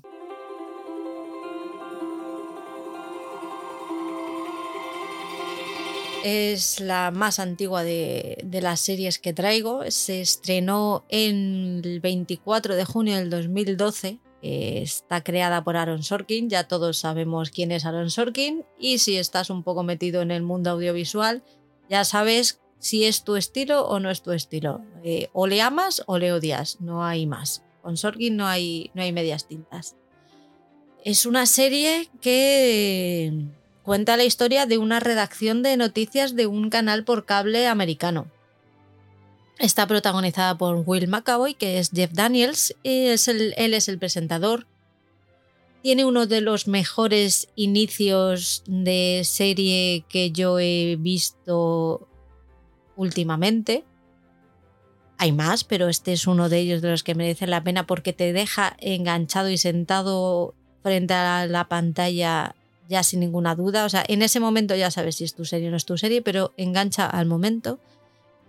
Eh, Will McAvoy es un presentador muy conservador y que tiende a no meterse en, jardines. O sea, todo lo contrario a mí. Él tiende siempre a estar, eh, pasar por encima de, de todos los temas, no se moja nunca y eso le hace ser una persona, pues oye, con una aceptación bastante alta por parte del público hasta que una pregunta de una estudiante de periodismo eh, saca todo lo que él lleva dentro y a partir de ahí le proponen hacer unas noticias completamente diferentes que traten, la, que traten la actualidad de otra manera. Él en un principio está reticente, pero con productores que vienen, el jefe y tal, le convencen y al final consiguen que él dé el paso para hacer esas nuevas noticias. Tratan temas que estaban muy de actualidad eh, por aquel entonces, eh, la explosión de la plataforma petrolífera esta que se llevó por delante tantísimas vidas eh, y va, muy pegado a, la actualidad de ese momento. en eso sí que se ha quedado un poco atrás y para mí es una lección de periodismo ahí vienen los, que, los haters que dicen, sí, pero es muy fácil hacer buen periodismo cuando ya sabes las consecuencias de la noticia. Es cierto, pero aún así podemos aprender un poquito de ella en cuanto a tratar las noticias con respeto, que creo que en este 2022, ya hace 10 años que se estrenó esta serie, creo que nos hace un poquito de falta hacer un periodismo un poquito más sano. Creo que ahora mismo estamos en un, en un mundo en el que todo es eh, periodismo sálvame y que ya no solamente sálvame es corazón, ahora es deportes, ahora es política, ahora es crímenes, ahora es todo. O tienes muy claro lo que buscas y lo que quieres ver, o si pones la televisión corres mucho riesgo de de no saber nada, que creo que es un poco lo que buscan. El que pongas las noticias y termines más confundido que cuando termines viéndolas y estés más confundido que cuando las has puesto. Si os interesa un poquito de, de una serie bien hecha y si os interesa un poquito el, el mundo de la, del periodismo y, y queréis ver algo diferente, yo creo que es vuestra, es vuestra serie. Me estoy metiendo en unos jardines esta mañana yo voy a salir escaldada esta, pero bueno, es lo que hay. A mí me lo vas a decir. Bueno, yo de Newsroom tuve que verme por recomendación de Patri, ¿qué fueron? Los dos primeros capítulos fue, creo. Eh, joder, y a mí me encantó. No la he seguido por circunstancias. Pero sí que es cierto que mm, todo lo que tocaron Sorkin es político y, eh, bueno, este hombre, Trump, le, le, le, tacharía de, comunista, yo creo.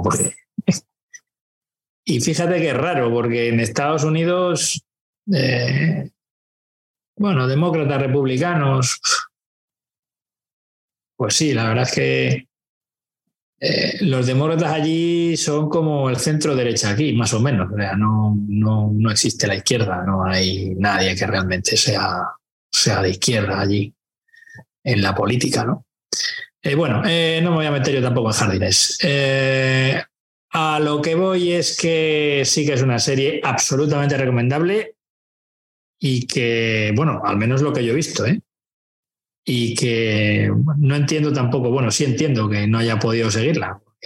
Las circunstancias son las que son, pero que, que también la tengo ahí en, en la lista para, para verla.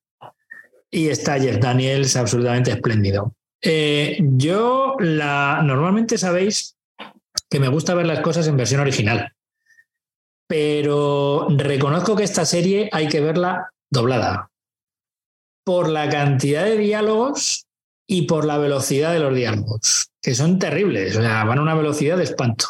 Y si uno no quiere perderse la mayor parte de las cosas, o tiene un nivel de inglés estupendo y se puede ver la serie en versión original y, y más o menos comprende y entiende lo que se está diciendo mirando mínimamente a los subtítulos, o es una serie que hay que ver doblada. Que por cierto, el doblaje es buenísimo y está muy bien. O sea que que yo creo que ahí no hay, no hay, ninguna, no hay ninguna pega. Muy recomendable de Newsroom. Pues esta es, una serie que no, no la he visto, así que pues igual hay que darle alguna oportunidad. Por lo menos eso, ver cómo lo tratan. Dinos la siguiente, Oscar. Bueno, pues yo voy a hablar de una serie así más reciente que a mí me gusta mucho. Eh, en general es drama. Eh, bueno, no sé, drama detectivesco no, porque en realidad hay un asesinato, pero el asesinato, aunque queremos saber quién lo ha cometido y demás, pero es el McGuffin para, para contarnos mm, otras historias, ¿no? Me estoy refiriendo a Mayor of East Town.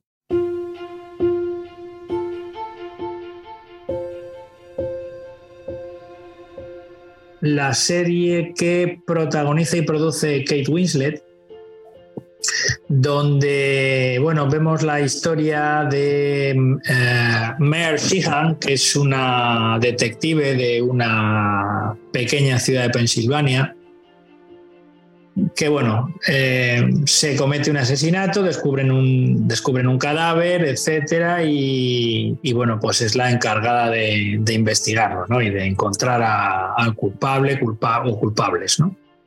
A todo esto, eh, esto se junta con lo que le está pasando a ella, con, su familia, con su madre, con sus hijos, eh, la relación con, su con su amiga, sus vecinos, eh, el resto de historias de los sospechosos, de los posibles culpables, que en realidad es lo que atrae de la serie, ¿no? Una serie creada por Brad Inglesby, que en principio se gestó como miniserie de siete capítulos y punto. No sé si al final harán segunda temporada, bueno, esto está más cerrado que, que la caja fuerte del Banco de España. Pero creo que creo que es una miniserie extraordinaria. Eh, Kim Winslet acompañada por un plantel de actores y actrices norteamericanos que no desmerecen ni mucho menos. Eh, a mí es una serie, ya hablamos en su momento de ella, eh, que me gustó muchísimo y que todo aquel que no la haya visto, pues tiene que, tiene que entrar en ella. Eh, yo es que no sé qué más decir de esta serie porque ya creo que dijimos todo en su momento, que Kate Winslet es espléndida y que, y que acaba con un puntito de esperanza, que eso me mola mucho. como dices, es una de esas series que, que, hemos hablado mucho de ella hace poco, recientemente, y, creo que es una serie extraordinaria, como está llevada. Eh, quizás es de esas series que he dicho al principio que mezcla ese tono dramático con otro género, en este caso pues es un thriller o tal, un género, y, creo que, al final ese, ese tono dramático que, tiene ahí eh, eh, está muy bien. No, no es como estas otras series que habíamos estado hablando antes, en el que eh, tienes la lágrima por ahí en cada episodio. Aquí lo tratan de otra manera y se, deja llevar porque tiene esa mezcla de dos géneros en que la interpretación de, ella es brutal, de lo mejorcito que, hemos visto últimamente. Y poco más que decir a, lo que has dicho tú, que es una serie em, con ciertos. que dentro de ser un thriller dramático, eh, tiene un buen ritmo y se deja ver muy bien y de lo mejorcito que hemos visto en los últimos años. No tengo mucho más que añadir. Yo creo que fue un poco la sorpresa del año pasado. Se hablaba mucho de que parecía que tenía pinta de que iba a ser muy buena, se escuchaba lo que, lo que se oía de Estados Unidos y tal, pero cuando llegó arrasó. Yo creo que esta es de las pocas que el año pasado, mm, fuera del mundo seriéfilo, yo oí hablar a, a bastantes personas de ella y muy bien estaba en la conversación en la calle, que ahora es bastante difícil. Creo que es de esas series que, llega a un gran público, o sea, que, que la puede disfrutar una mayoría de, de gente no lo que dices tú de, que hay otras series que nos llaman mucho la atención en el aspecto visual, eh, técnico, en el aspecto interpretativo y que al final se van quedando en series de nicho en las que, pues eso, hablamos muchas veces gente muy limitada, pero en esta es de esas series que, es buena en todos los aspectos y llega a un gran público por, porque decía, por lo que decía antes, que, tiene un buen ritmo y que se deja ver muy bien. Y creo que ese, eh, lo que en primer momento iba a ser miniserie, eh, también daba un plus a que la gente se acerque a ello. Ahora, bueno, parece que van a hacer una segunda temporada, lo están alargando un poquito, veremos a ver qué es lo que pasa. Eh, para terminar y como acotación, esta historia podría haber acabado como un telefilme de Antena 3 de los fines de semana y no es eso, ni mucho menos. ¿eh? Bueno, pues la, siguiente que os voy a traer pues es It's a Sin.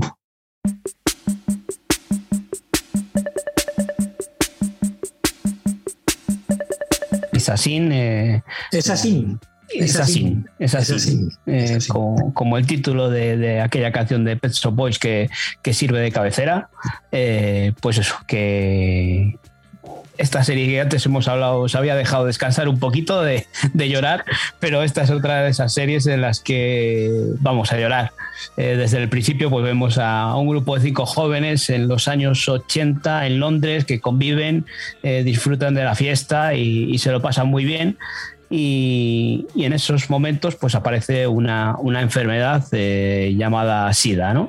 Eh, cómo les afecta, cómo afecta a sus amigos, cómo afecta en sus tendencias sexuales y desde los primeros episodios pues ya, ya vemos que, al final pues vamos a acabar sufriendo pero está llevado de tal manera y de tal forma que, estás disfrutando con ellos de, esos inicios que, te lo estás pasando bien, aún sabiendo que, vas a sufrir eh, pero tienen una personalidad estos cinco jóvenes que te va atrapando, te, va interesando mucho y, sigues enganchado a la serie. Eh, yo creo que al final, pues eso, eh, no es ningún spoiler porque cuando lo vamos a ver, pues ya vemos cómo, cómo van a pasar las cosas y vemos que, va a llegar la enfermedad a, alguno de estos personajes que, que tenemos ahí protagonistas. Es una serie muy recomendable, muy británica, pero con mucha seriedad, tocado todo de una forma muy, muy respetuosa eh, y, que se lo ve, no sé, se, lo, se ve muy bien. No, no, el drama nos llega muy al final. Eh, y por eso vamos viendo los episodios de una manera entretenida, con un buen ritmo, y no es de esas series, porque son cinco episodios de cerca de una hora o así, una miniserie encima que, es un, una de esos caramelitos que, cuando te apetece algo así de drama, ponerte con ello y, verlo no del tirón, no, no un maratón de, cinco horas seguidas, pero sí en cinco días, ver episodio tras episodio, ver qué es lo que pasa a este grupo de chavales que de chavales, vamos, son mayorcitos ya, no son adolescentes, eh, pero eso, es que cómo conviven y cómo, cómo descubren eh, esa enfermedad y cómo, más que nada, es cómo llega a ser tratada en ese momento en, Inglaterra, que es como en el Reino Unido, pero vamos, creo que, en todos los sitios fue tratado así, como eh, una enfermedad que solo afectaba a, un núcleo de población y, como vamos viendo que, o, como ya sabemos, que no solo afectaba a, ese, a esas personas, a los eh, homosexuales, y, que luego llegó a, toda la población. Eh, cómo lo trataban, cómo les trataban, es impresionante verlo eh, y, recordar esas cosas que, ojalá que no, no, vuelvan a suceder. Pues yo simplemente digo que sí que es cierto que creo que hemos hablado de esta serie ya anteriormente y que es otra que tengo en la lista que no he visto. Tema muy interesante. Además, viniendo de quien viene. El creador de la serie es Russell T. Davis, al cual conocí yo como el responsable de las nuevas temporadas del Doctor Who, desde la, desde la 1 hasta la quinta o sexta, me parece, que se mantuvo como, como responsable y, cabeza pensante creativa de, de la serie. Pero creo que también es el responsable de Years and Years, si no recuerdo mal. Pues nada, serie que tengo en la lista. Es que no puedo decir otra cosa. Vosotros veis más que yo.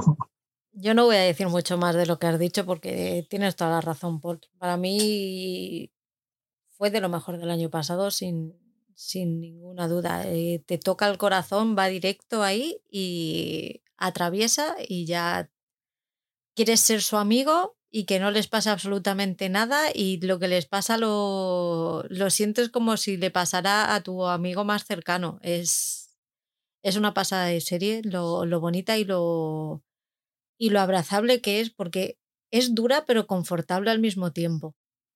Así que si no la habéis visto y os apetece ver algo bonito y, y que os deje un poquito de esperanza, yo creo que es, que es una buena serie creo que es, eso es lo que acabas de decir tú, que eh, he hablado de Patria, he hablado de, de Euforia, en las que son series que, sobre todo Euforia, en la que tienes que estar preparado para verlo. Esta es una serie que, lo que dices tú, eh, son personajes que son abrazables y que la puedes ver sin, sin necesidad de estar eh, anímicamente de, una manera, sino que al final, oyes, pues es un drama que te va a llevar a, a esa lagrimilla, pero pero con cierta ternura, no con, con, esa, con sufrimiento. Yo la última la he, o sea, esta siguiente la he cambiado. Iba a hablar del cuento de la criada, pero dejé una fuera de la lista porque creía que la iba a meter Oscar y he visto que Oscar no la ha metido. Así que eh, se, me cae, se me cae el cuento de la criada. yo también la he dejado fuera pensando que alguno de vosotros iba a meterla, pero al final, mira, no. Pero yo creo que vamos a salir ganando con el cambio. El cuento de la criada acaba de terminar ahora, eh, no se puede hablar mucho más de ella, está siendo súper irregular, bla, bla, bla, bla, bla, bla, bla, bla, bla, pero la que yo creo que merece la pena meter en esta, en esta lista, más por lo, por lo diferente que por el argumento en sí, porque el argumento es un argumento como otros muchos, es cómo meterse en un jardín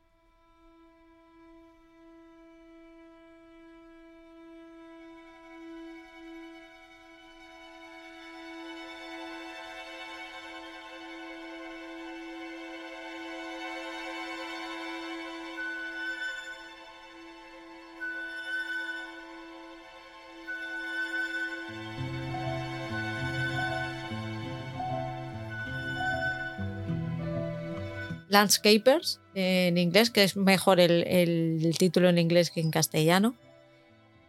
Ya lo he dicho muchas veces, para mí fue una joya de serie. Es la sinopsis trata de una pareja británica de señores pues de mediana edad. Tú los ves y en principio parecen súper muy adorables, una pareja muy abrazable, pues dan hasta un toquecito de ternura porque los ves que están ahí en el límite. Están ahí en el límite de, lo que se considera normal. El caso es que esta pareja tan afable se convierte en el centro de una investigación cuando se descubren dos cadáveres en el jardín casero, en el jardín trasero de su casa en Inglaterra, casa de la casa de sus padres. Eh, me explotó la cabeza de decir cómo cómo no hemos sido capaces, de, o sea, cómo nadie había pensado en hacer esto antes. Es una serie que contándote algo tan simple como un true crime, porque está basada en hechos reales, que al final de cada episodio te pone las noticias y te pone imágenes reales de la época y de periódicos en las que te cuentan la historia real. El, director, el, el creador que es Ed Sinclair, te lo cuenta de manera que en un mismo escenario tú estás viendo eh, dos tiempos eh, al mismo, a, la vez.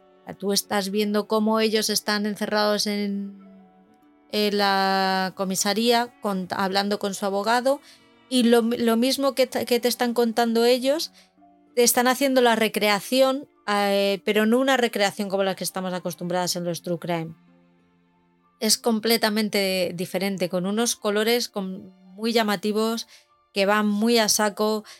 Eh, todo eso lo entremezclan de una manera que en un principio dices, no me pega ni con cola, esto no va a quedar bien, pero queda bien, te lo comes, empieza, te lo empiezan contando como, una, como un cuento, érase una vez, eh, te entras, eh, entras desde fuera en la historia y te vas sumergiendo con ellos.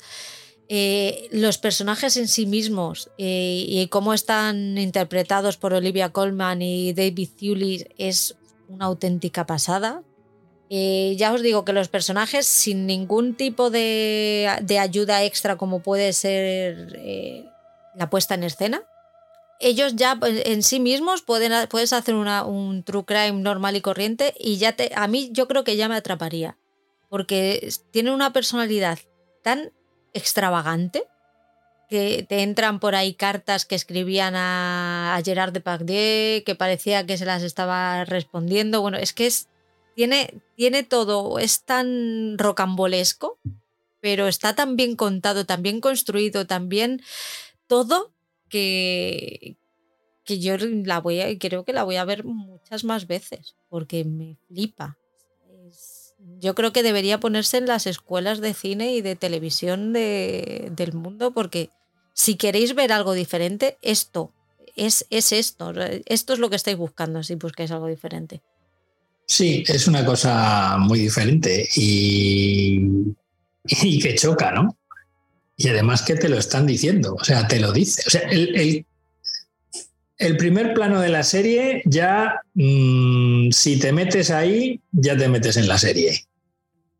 Eh, ese plano general donde va, hay una voz en off que va diciendo tal, tal, tal, y, y a partir de ahí ya mm, te están vendiendo lo que te van a contar. Tú ya decides si lo coges o no, solamente con esos primeros segundos. Eh, y yo entré. Ese, esa ensoñación estilo Claro, y es que cada capítulo está contado de una manera diferente, ¿no? No hay un, no hay un estilo narrativo eh, homogéneo en, en, toda la serie, ¿no? Y tal vez a mí por eso, por eso me atrajo, ¿no? Porque cada capítulo, aparte de que avanza en la historia, te, va, te va contando cosas de una manera diferente. Eh, y eso a lo mejor es lo que ha echado para atrás, para atrás a alguno, ¿eh? el hecho de que, pues en este capítulo lo contamos de esta forma y en el siguiente lo contamos de esta otra. Pero yo sí, a mí no me ha parecido malo. Y, que haya falta de homogeneidad no implica que, la serie no sea interesante.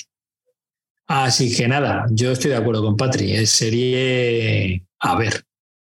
Estamos, estamos tirando mucho de serie británica y de actores británicos, ¿no? Es que están haciendo las cosas muy bien.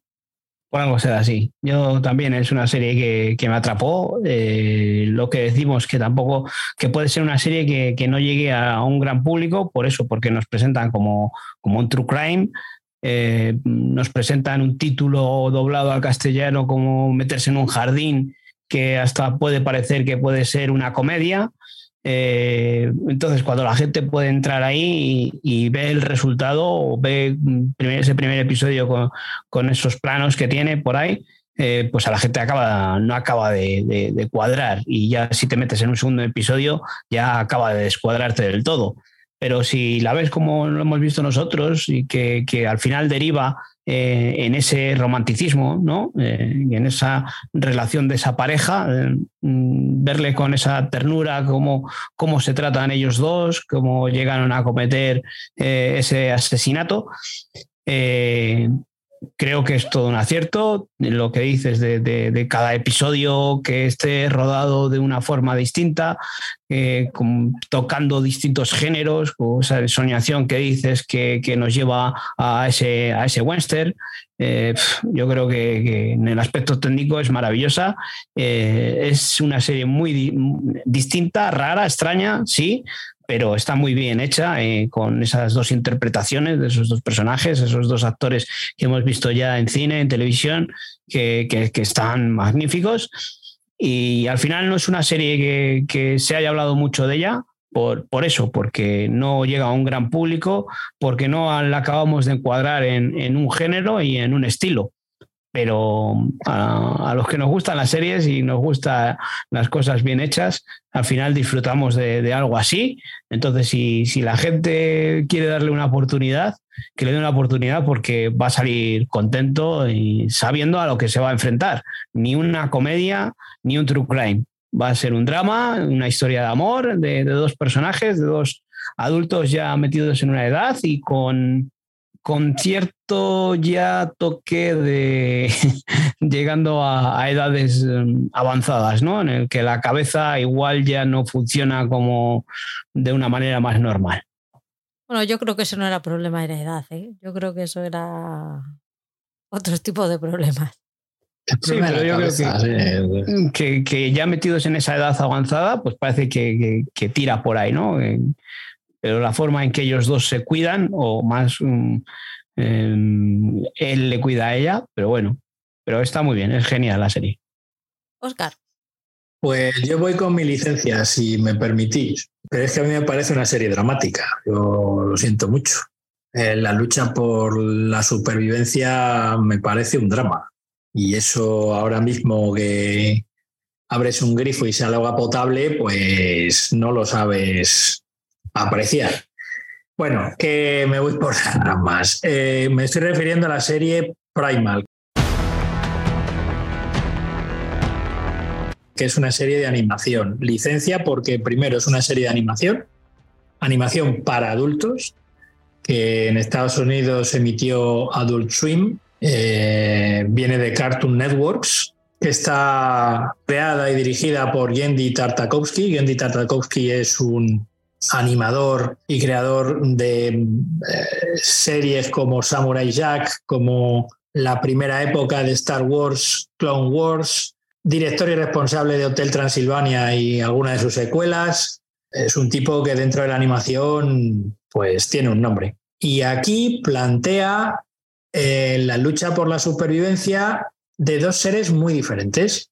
Un humano, un hombre de las cavernas y una tiranosaurio, un dinosaurio que terminan haciendo piña y haciendo pareja para poder subsistir en, en una prehistoria llena de violencia, de muerte y que, bueno, que les puede dejar fritos en cualquier momento. Eh, la serie hace relativamente poco se estrenó una segunda temporada. ¿Hay quien lo catalogaría más como serie de aventuras? Pues a lo mejor, puede ser. Pero a mí me parece dramático la lucha por la supervivencia, lo siento mucho.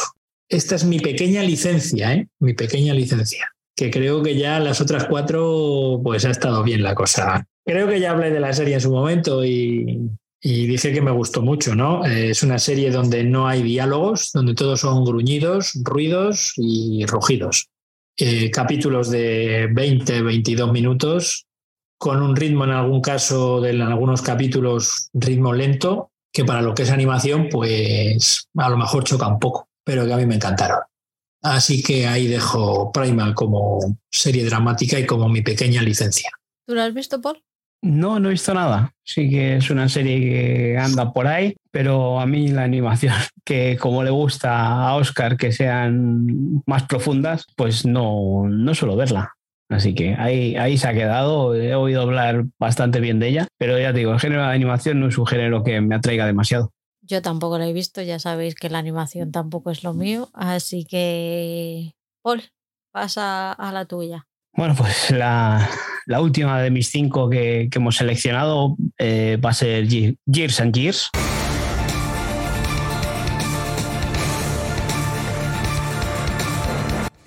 Es otra serie que, aunque sea dramática, no es dura. Es una distopía de, de una familia en la sociedad actual, ¿no?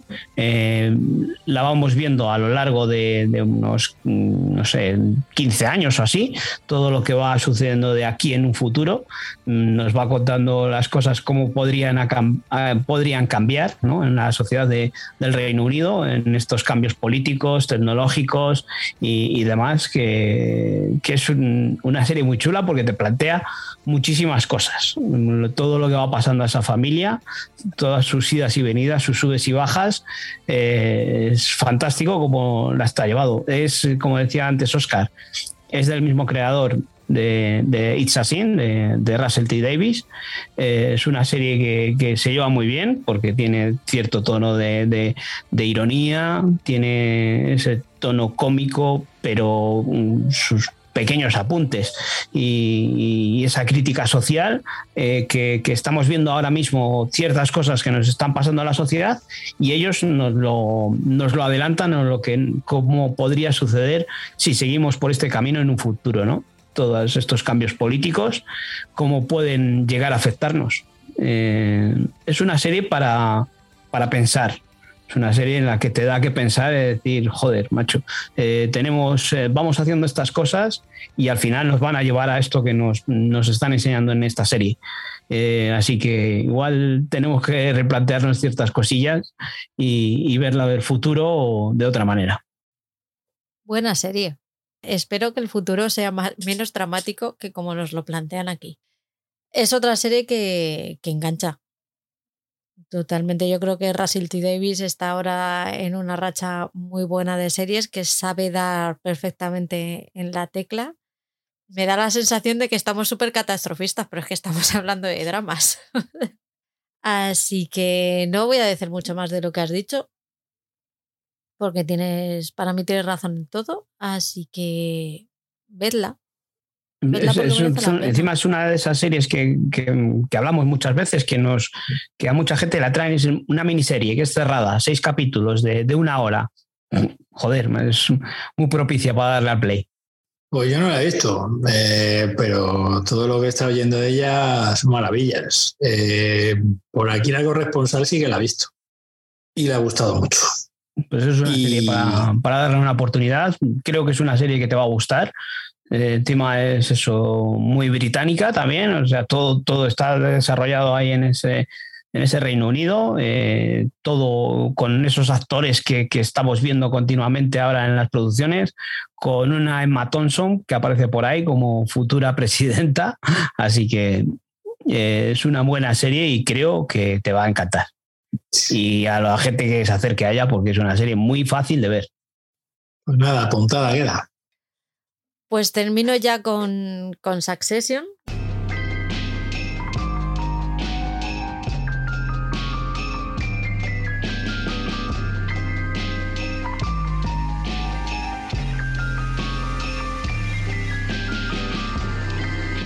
Creo que no podía haber un top de dramas en HBO sin Succession. Es así. Eh, la la serie que cuenta el día a día de una familia dueña de un gran conglomerado audiovisual americano que está decayendo bajo el, mando del patriarca. Todas las luchas internas que hay por el poder de, este conglomerado, todas las, jugarretas que se hacen. si tú piensas que tu familia es disfuncional, no pasa nada. Tú te pones esta serie y te das cuenta que es de lo más aburrida que pueda haber en el mundo te cuenta, es que va de golpes bajos. Es una serie que va de golpes bajos. Es un drama que yo hay veces que lo tacharía de comedia. Es una, una dramedia muy bien hecha. Porque ya de, de, las jugadas que se hacen y de, de todas las putadas que se hacen y de... Porque luego sí que tiene un trasfondo en el que dices, se quieren, o sea, en el fondo hay un cariño hay un cariño, hay un cariño familiar, pero que en el momento en el que empiezan a hablar de negocios se les olvida completamente. O sea, no quiero que te pase nada malo, pero voy a hacer todo lo posible por, eh, por acabar contigo. O sea, es que están en esa dicotomía todo el rato de quiero acabar contigo, pero te quiero. Pero no se va, nada se va a interponer entre mi, entre mi camino al poder y yo, y, y no tengo escrúpulos. Pero si te pasa algo, voy a estar ahí. Es, es, es todo el rato así. No lo entiendo. Tenéis que verla. Porque es que la mejor forma de entenderlo, Oscar, es que la veas. Sí, sí, he visto dos capítulos de la primera temporada. Creo que me la recomendaste un día y fue una de las recomendaciones. Eh, evidentemente no la he seguido porque hablaría más de ella, pero, pero sí que es verdad que el que me dejó, bueno, es que siempre está bien. Brian Cox como el patriarca eh, está extraordinario, pero no le va a la saga tampoco el resto de intérpretes. es que están todos espectacular. Está muy bien, muy bien. Es una serie para verla en versión original, además, eh, muy recomendable. Yo solo he visto la primera temporada. de esas series que digo, joder, mm, quiero verla, pero necesito sacar mm, tiempo porque quiero verla con ganas, quiero verla con tiempo y, disfrutarla, porque la primera temporada a mí me encantó, todo el mundo habla muy bien con ella, entonces de esas series que, quiero verla, pero una vez que me ponga con ella, acabarla. O sea, no ir dejándola ahí colgada. Quiero acabarla, quiero sentarme y verla eh, estando viéndola, no, no, con el móvil en la mano, como hemos dicho que, a veces mm, hay series en las que, que, son propicias para eso, y esta es de esas series que tienes que estar prestando atención. Y sobre todo, creo que, que un aspecto muy bueno de esta serie es verla en versión original, porque las interpretaciones son maravillosas esa forma de insultarse en inglés yo creo que también es extraordinaria. Creo que, que el doblaje en español pierde ese punch, ese que te jodan, ¿no? No, no es lo mismo el fuck off que, que, ese, que te den, ¿no? Entonces, em, me pondré con ella cuando pueda, esas tres temporadas que ya hay, yo me quedé en la primera y espero no, no retrasarlo porque si no al final va a ser de esas series que, que al final acaban dándome pereza con ponerme con ella. Creo que fuck off es la expresión que más repiten a lo largo de los episodios y de la serie en general. No sabemos qué poner fuck off. En la primera temporada es un constante, un constante fuck off. Recurso de guionista, fuck off. Cuando no sé qué poner, fuck off. Hay que verla porque además gana con, gana con las temporadas. No sé si gana en calidad o es que tú los coges cariños y ya. Una cosa que me acuerdo que dijiste tú cuando la viste, Oscar, es que no te había atrevido, no te había atraído porque eran problemas de ricos que se. que se que solamente entienden ellos. Pero es que son tan rastreros que eh, tú por dentro, o sea, les estás viendo insultarse, pero tú lo que estás viendo en realidad es que se están tirando de los pelos y arrastrándose por el suelo. Y solo, te solo les falta la piscina de, de barro para tirarse ahí y liarse a hostias. Ah, Se, mm, se insultan porque pegarse está mal visto en esas altas esferas. Pero si no, se liarían a hostias, estarían a hostias todo el puto día. Sí, sí. Es de esas veces que dices, ves, si es, es mejor no tener dinero. Sí. Y de lo que me libro yo por no estar aquí bañándome en billetazos. Claro, es por, cuanto más dinero tienen, más quieren. O sea, encima ven la opción de, de- de esa herencia que pueden pillar y dicen, joder, más a saco van. Sí, sí. Que no sabes si les sienta bien o mal el que no se haya muerto, tío. Claro, es mejor tener unos padres que no te van a dejar nada y todos felices y contentos. Eso Ah, que no se muere.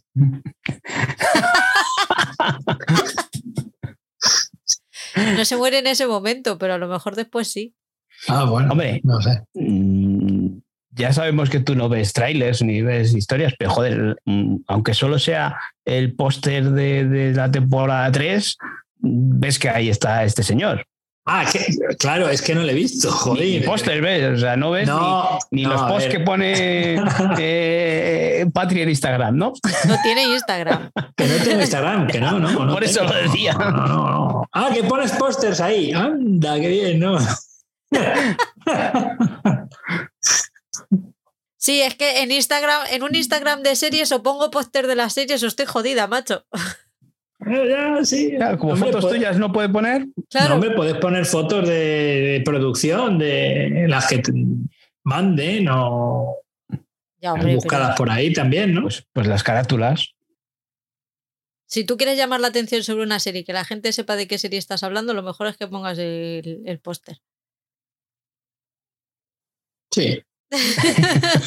Vale. No pasa nada. Mañana pongo una, hago saco una foto ahora de los otros tres y pongo uno una de los tres y ya está. El silencio es pausa valorativa. Cri, cri, cri, cri. Ahí no grillos.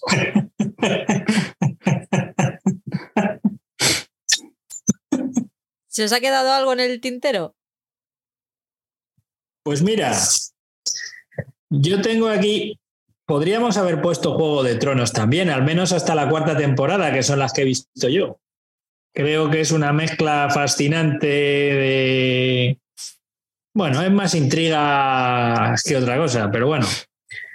Pero mira, eh, a mí la primera temporada que hicieron de Perry Mason con Matthew Rhys me gustó mucho también.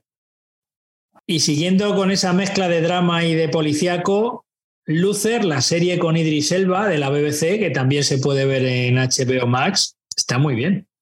Y una serie que vi recientemente y que creo que comenté en el podcast fue Five Days, que también es una serie británica de pocos capítulos con argumento cerrado sobre la desaparición de una madre y sus dos hijos, que estaba también muy bien. La segunda temporada no, no la he visto porque creo que de momento no está subida en HBO Max, pero esa primera temporada es muy interesante y, creo que la recomendé en su momento.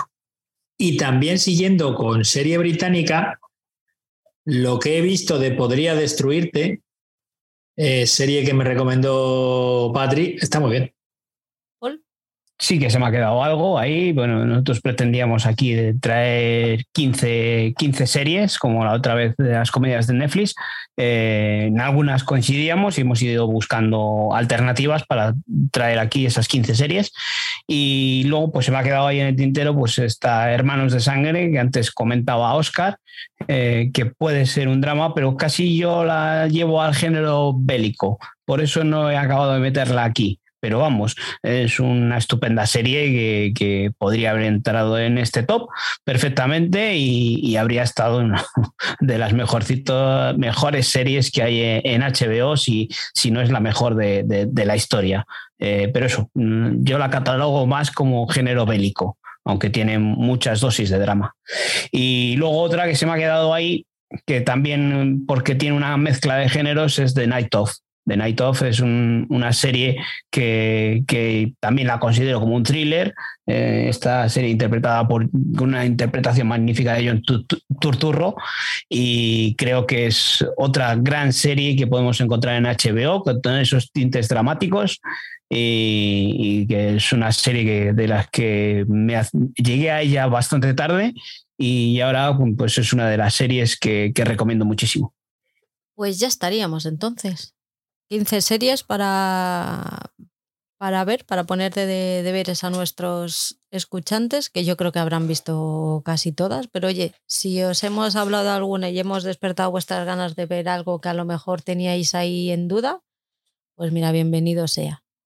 Sí, decirles como en, en la otra vez que hablamos de las comedias de Netflix, pues que si alguna nos hemos dejado en el tintero o hay alguna que ellos crean que, podría haber entrado en, este, en, este, en esta selección, no en este top, sino en esta selección de, series de drama de HBO, pues que nos lo dejen en los comentarios de iVoox o, si están de acuerdo con nosotros, pues que nos dejen ese pequeño comentario y, así pues sabemos qué es lo que les gusta a ellos también.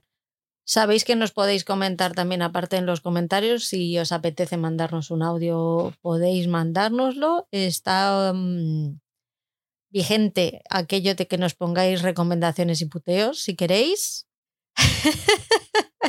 algunos les hace más gracia que a otros. Es que si, si ya con las recomendaciones nuestras y los estrenos eh, se nos amontonan las cosas, ya nos recomiendan los audios que encima no nos recomiendan una serie, que llegan nos recomiendan dos, tres, y luego encima nos mete otros dos, tres puteos. Esto es un festival. No nos da tiempo luego a ver las cosas. Sí, eso sí. Os pedimos, por favor, que hagáis uno o bien una recomendación o un puteo y nosotros iremos viendo si lo, el, cuándo ir metiéndolo porque hay muchas veces que nos viene bien porque no sabemos qué, putea, qué poner de puteo a los compañeros o tal. Pero sí, por favor, pensad que, que tenemos un, un tiempo limitado y que una recomendación o un puteo por audio. Claro, tenemos vida también. Familia que quiere vernos. Y luego de, joder, es que hacéis podcast de cuatro horas. Claro, si nos ponen cuatro puteos y encima nos explayamos más en los puteos que las recomendaciones. Sí, jodido, es que encima nos gustamos, ¿sabes? Es como claro. aquí. Pues lo dicho, recordaos que leemos vuestros comentarios siempre al final de los quincenales. Muchísimas gracias por seguirnos, cada vez somos más, cada vez somos más eh, suscriptores, cada vez somos más en el grupo de Telegram eh, estamos encantados que, estéis ahí, que participéis, que os riáis con nosotros, que os riáis de nosotros también si es necesario. Y nada, que os esperamos la semana que viene con nuestro quincenal. quincenal? que, Eh, supuestamente quincenal, pero bueno, como tú eres la jefa, tú ordenas y lo que, a lo que nos cuentes, aquí venimos. Estoy perdidísima, así que sí creo que sí que toca quincenal. Buen fin de para vosotros. Muchas gracias otra vez, escuchantes. Nos vemos. Gracias a todos. Chao. Besito. Adiós.